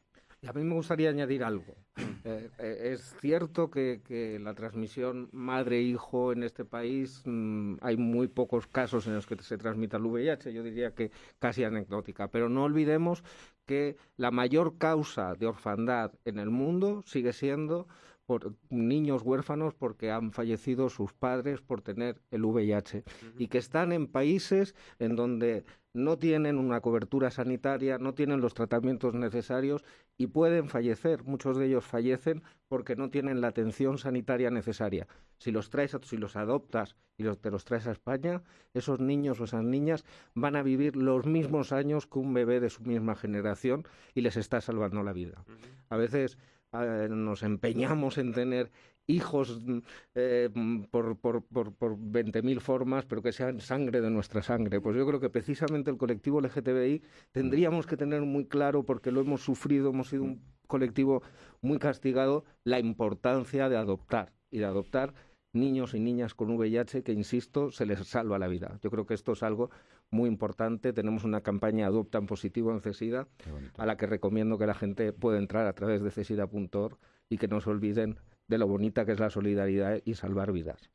Hablábamos antes de, de la labor que, que- hicisteis en los 80, los 90, de acompañamiento, de asesoramiento ¿no? a, a los miembros del colectivo. Yo comentaba el otro día contigo, cuando estábamos preparando la- la- el programa, Jorge, que una reflexión que hago es que creo que para mucha gente joven, y lo hemos visto a lo largo del programa de hoy, el, SIDA ya no es un problema. O sea, el SIDA, la gente hay mucho desconocimiento, se piensa que es como si me duele la cabeza, ¿no? Mm, Me van a dar una pastillita y ya está. Y esto le lleva a la gente a unas prácticas, eh, situación hoy en día ¿Qué le dirías? ¿Qué mensaje trasladarías aprovechando eh, estas redes sociales que tenemos, las redes sociales de- del orgullo al que va tanta gente, to- toda esta gente que nos puede estar viendo hoy, que nos puede estar escuchando? ¿Qué mensaje le darías de prevención, de precaución, de que vivan libremente su sexualidad, por supuesto, to- mm, con una libertad absoluta, pero ¿qué hay que hacer? ¿Qué hay- ¿Dónde está el problema hoy en día? Creo que falta un poco de información en la gente más joven, probablemente. Falta decir que una, una enfermedad, una infección que te, eh, am, te sujeta, te, te- te- mantiene absolutamente dependiente de una medicación que tienes que tomar todos los días, no es una... afecta a la, a la, a la rutina de la vida, por muy eficaz que sea el tratamiento, por mucho que la pastillita evita que la gente desarrolle la enfermedad, pero pero tiene esta, estas connotaciones de dependencia de, de dependencia de. Hay otro tema mm, importante y es que eh, el incremento también del consumo de sustancias ¿no? para mantener relaciones sexuales está distorsionando de alguna forma eh, eh, la conducta que una persona tiene cuando está bajo el efecto de ciertas sustancias que son muy, muy psicodislépticas, ¿no? Y entonces, pues bueno, bajo el efecto de eso, a veces de drogas, de sustancias, pues uno no está totalmente consciente de, la, de las prácticas que tiene de riesgo de adquirir el VIH u otras infecciones de transmisión sexual. Tanto creo que falta información también a los jóvenes, falta educación sexual desde la escuela, falta educación sexual, educación para la salud de todo, en todas las esferas, sexual también, no solo sexual, pero sexual desde luego. Muy importante ese tema. Nosotros a veces hemos intentado dar alguna charla, ya no a, alumnos, a lo mejor no estamos preparados para dar el mensaje a, a- los, pero sí para los profesores en ciertos colegios y no nos han dejado tampoco, no han querido, o sea, gratis, simplemente para que luego los, los maestros, los profesores adapten el mensaje a la... ed- No ha sido posible. Entonces creemos que falta educación, educación sexual, información, ¿no? Información para que la gente sea responsable con su vida también, ¿no? Y adopte una conducta segura y disfrute de la del sexo.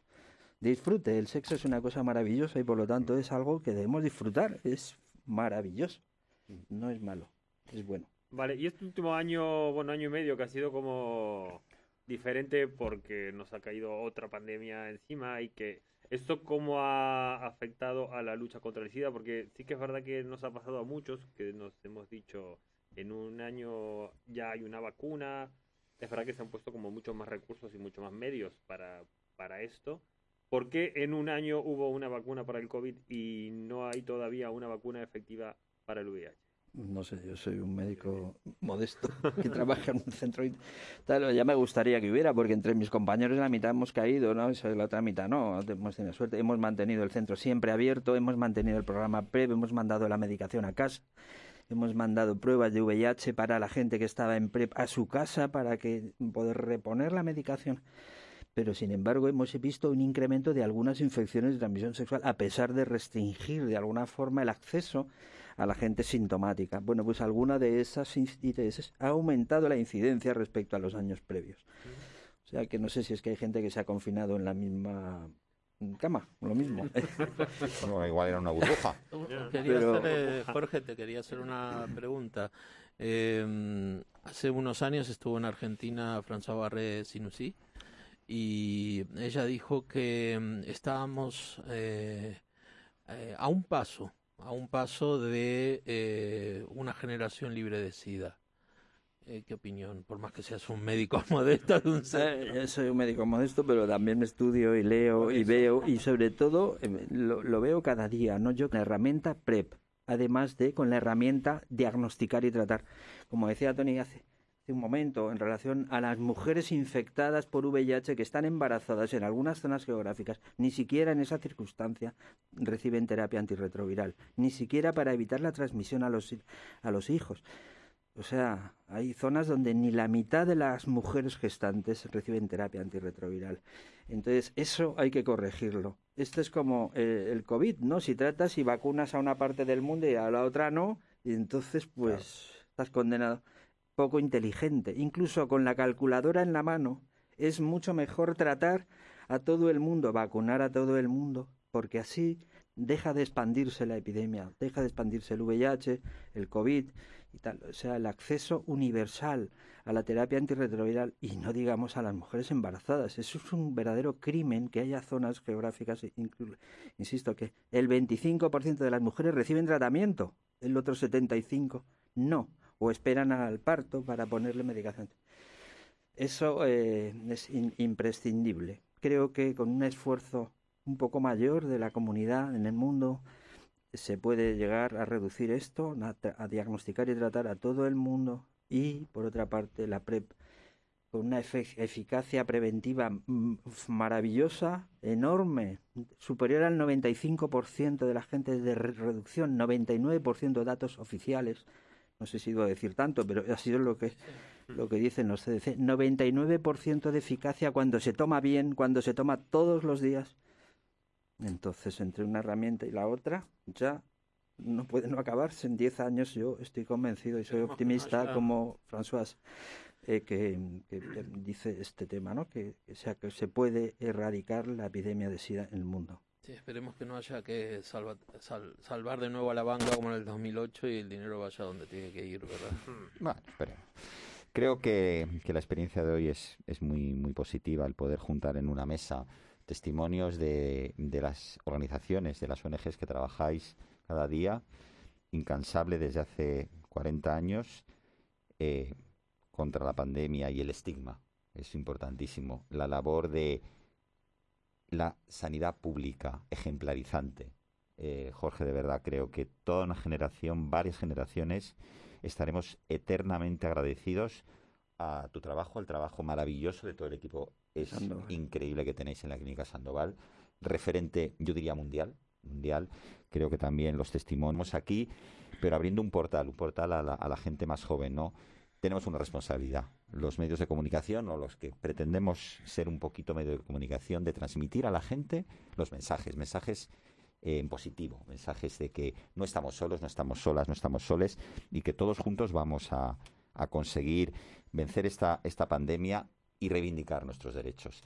Querría que cada uno de nosotros, nosotras, nosotros hiciéramos una, un último mensajito y luego enseguida tenemos una sorpresa final, pero primero un, mensajito para, para terminar. Gustavo. Bueno, mm, un poco lo que vengo diciendo, la, la propia persona, pero también para el entorno. Y es una batalla que tenemos que seguir dando por el futuro, pero también honrando a todos quienes quedaron en el camino. Miquel, Miguel, Miguel Ángel, ¿estás ahí todavía? Desde la Fundación Pedro. Solo, ¿qué mensaje, qué última reflexión? Bueno, yo creo que mm, una respuesta adecuada siempre tiene que venir de políticas públicas, de inversión, de inversión en sanidad, de inversión en educación, de inversión en toda una serie de políticas que sin ellas, sin duda, nos va a costar más llegar.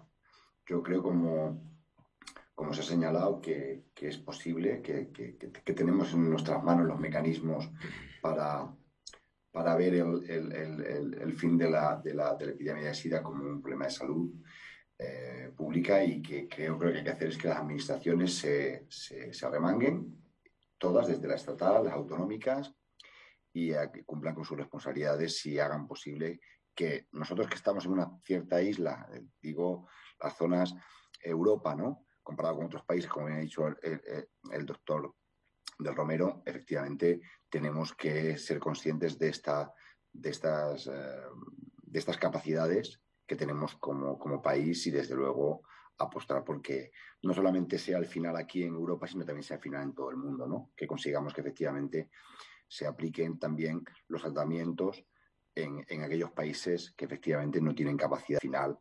Eh, creo que es necesario que la solidaridad, la cooperación sea también parte de esas políticas públicas para esos otros países que necesitan también de nuestro apoyo y de nuestra ayuda.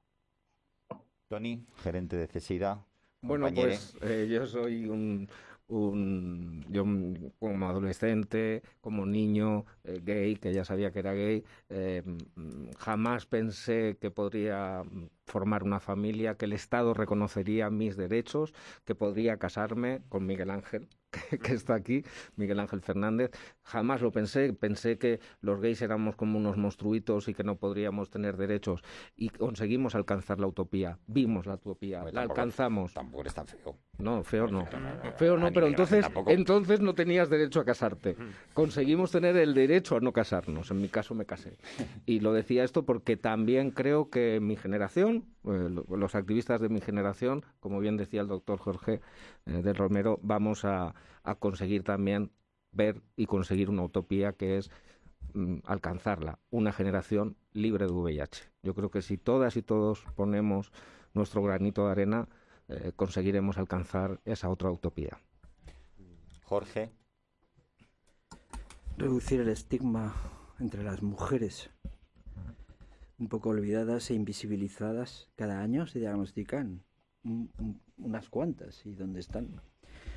Reducir el estigma en cualquier persona relacionada con el VIH es crítico porque eso impide progresar, impide que la gente se haga un análisis, impide que la gente se trate, se diagnostique o que tome la PrEP, impide y favorece, yo diría, favorece que una persona. Entonces el tratamiento es prevención, el diagnóstico es prevención, la PrEP es prevención, la información y la educación sexual es prevención y entonces todas esas ar- articuladas y unidas tienen que conseguir el logro de erradicar el VIH de- de- del mundo, ¿no? Yo soy optimista, ojalá se consiga.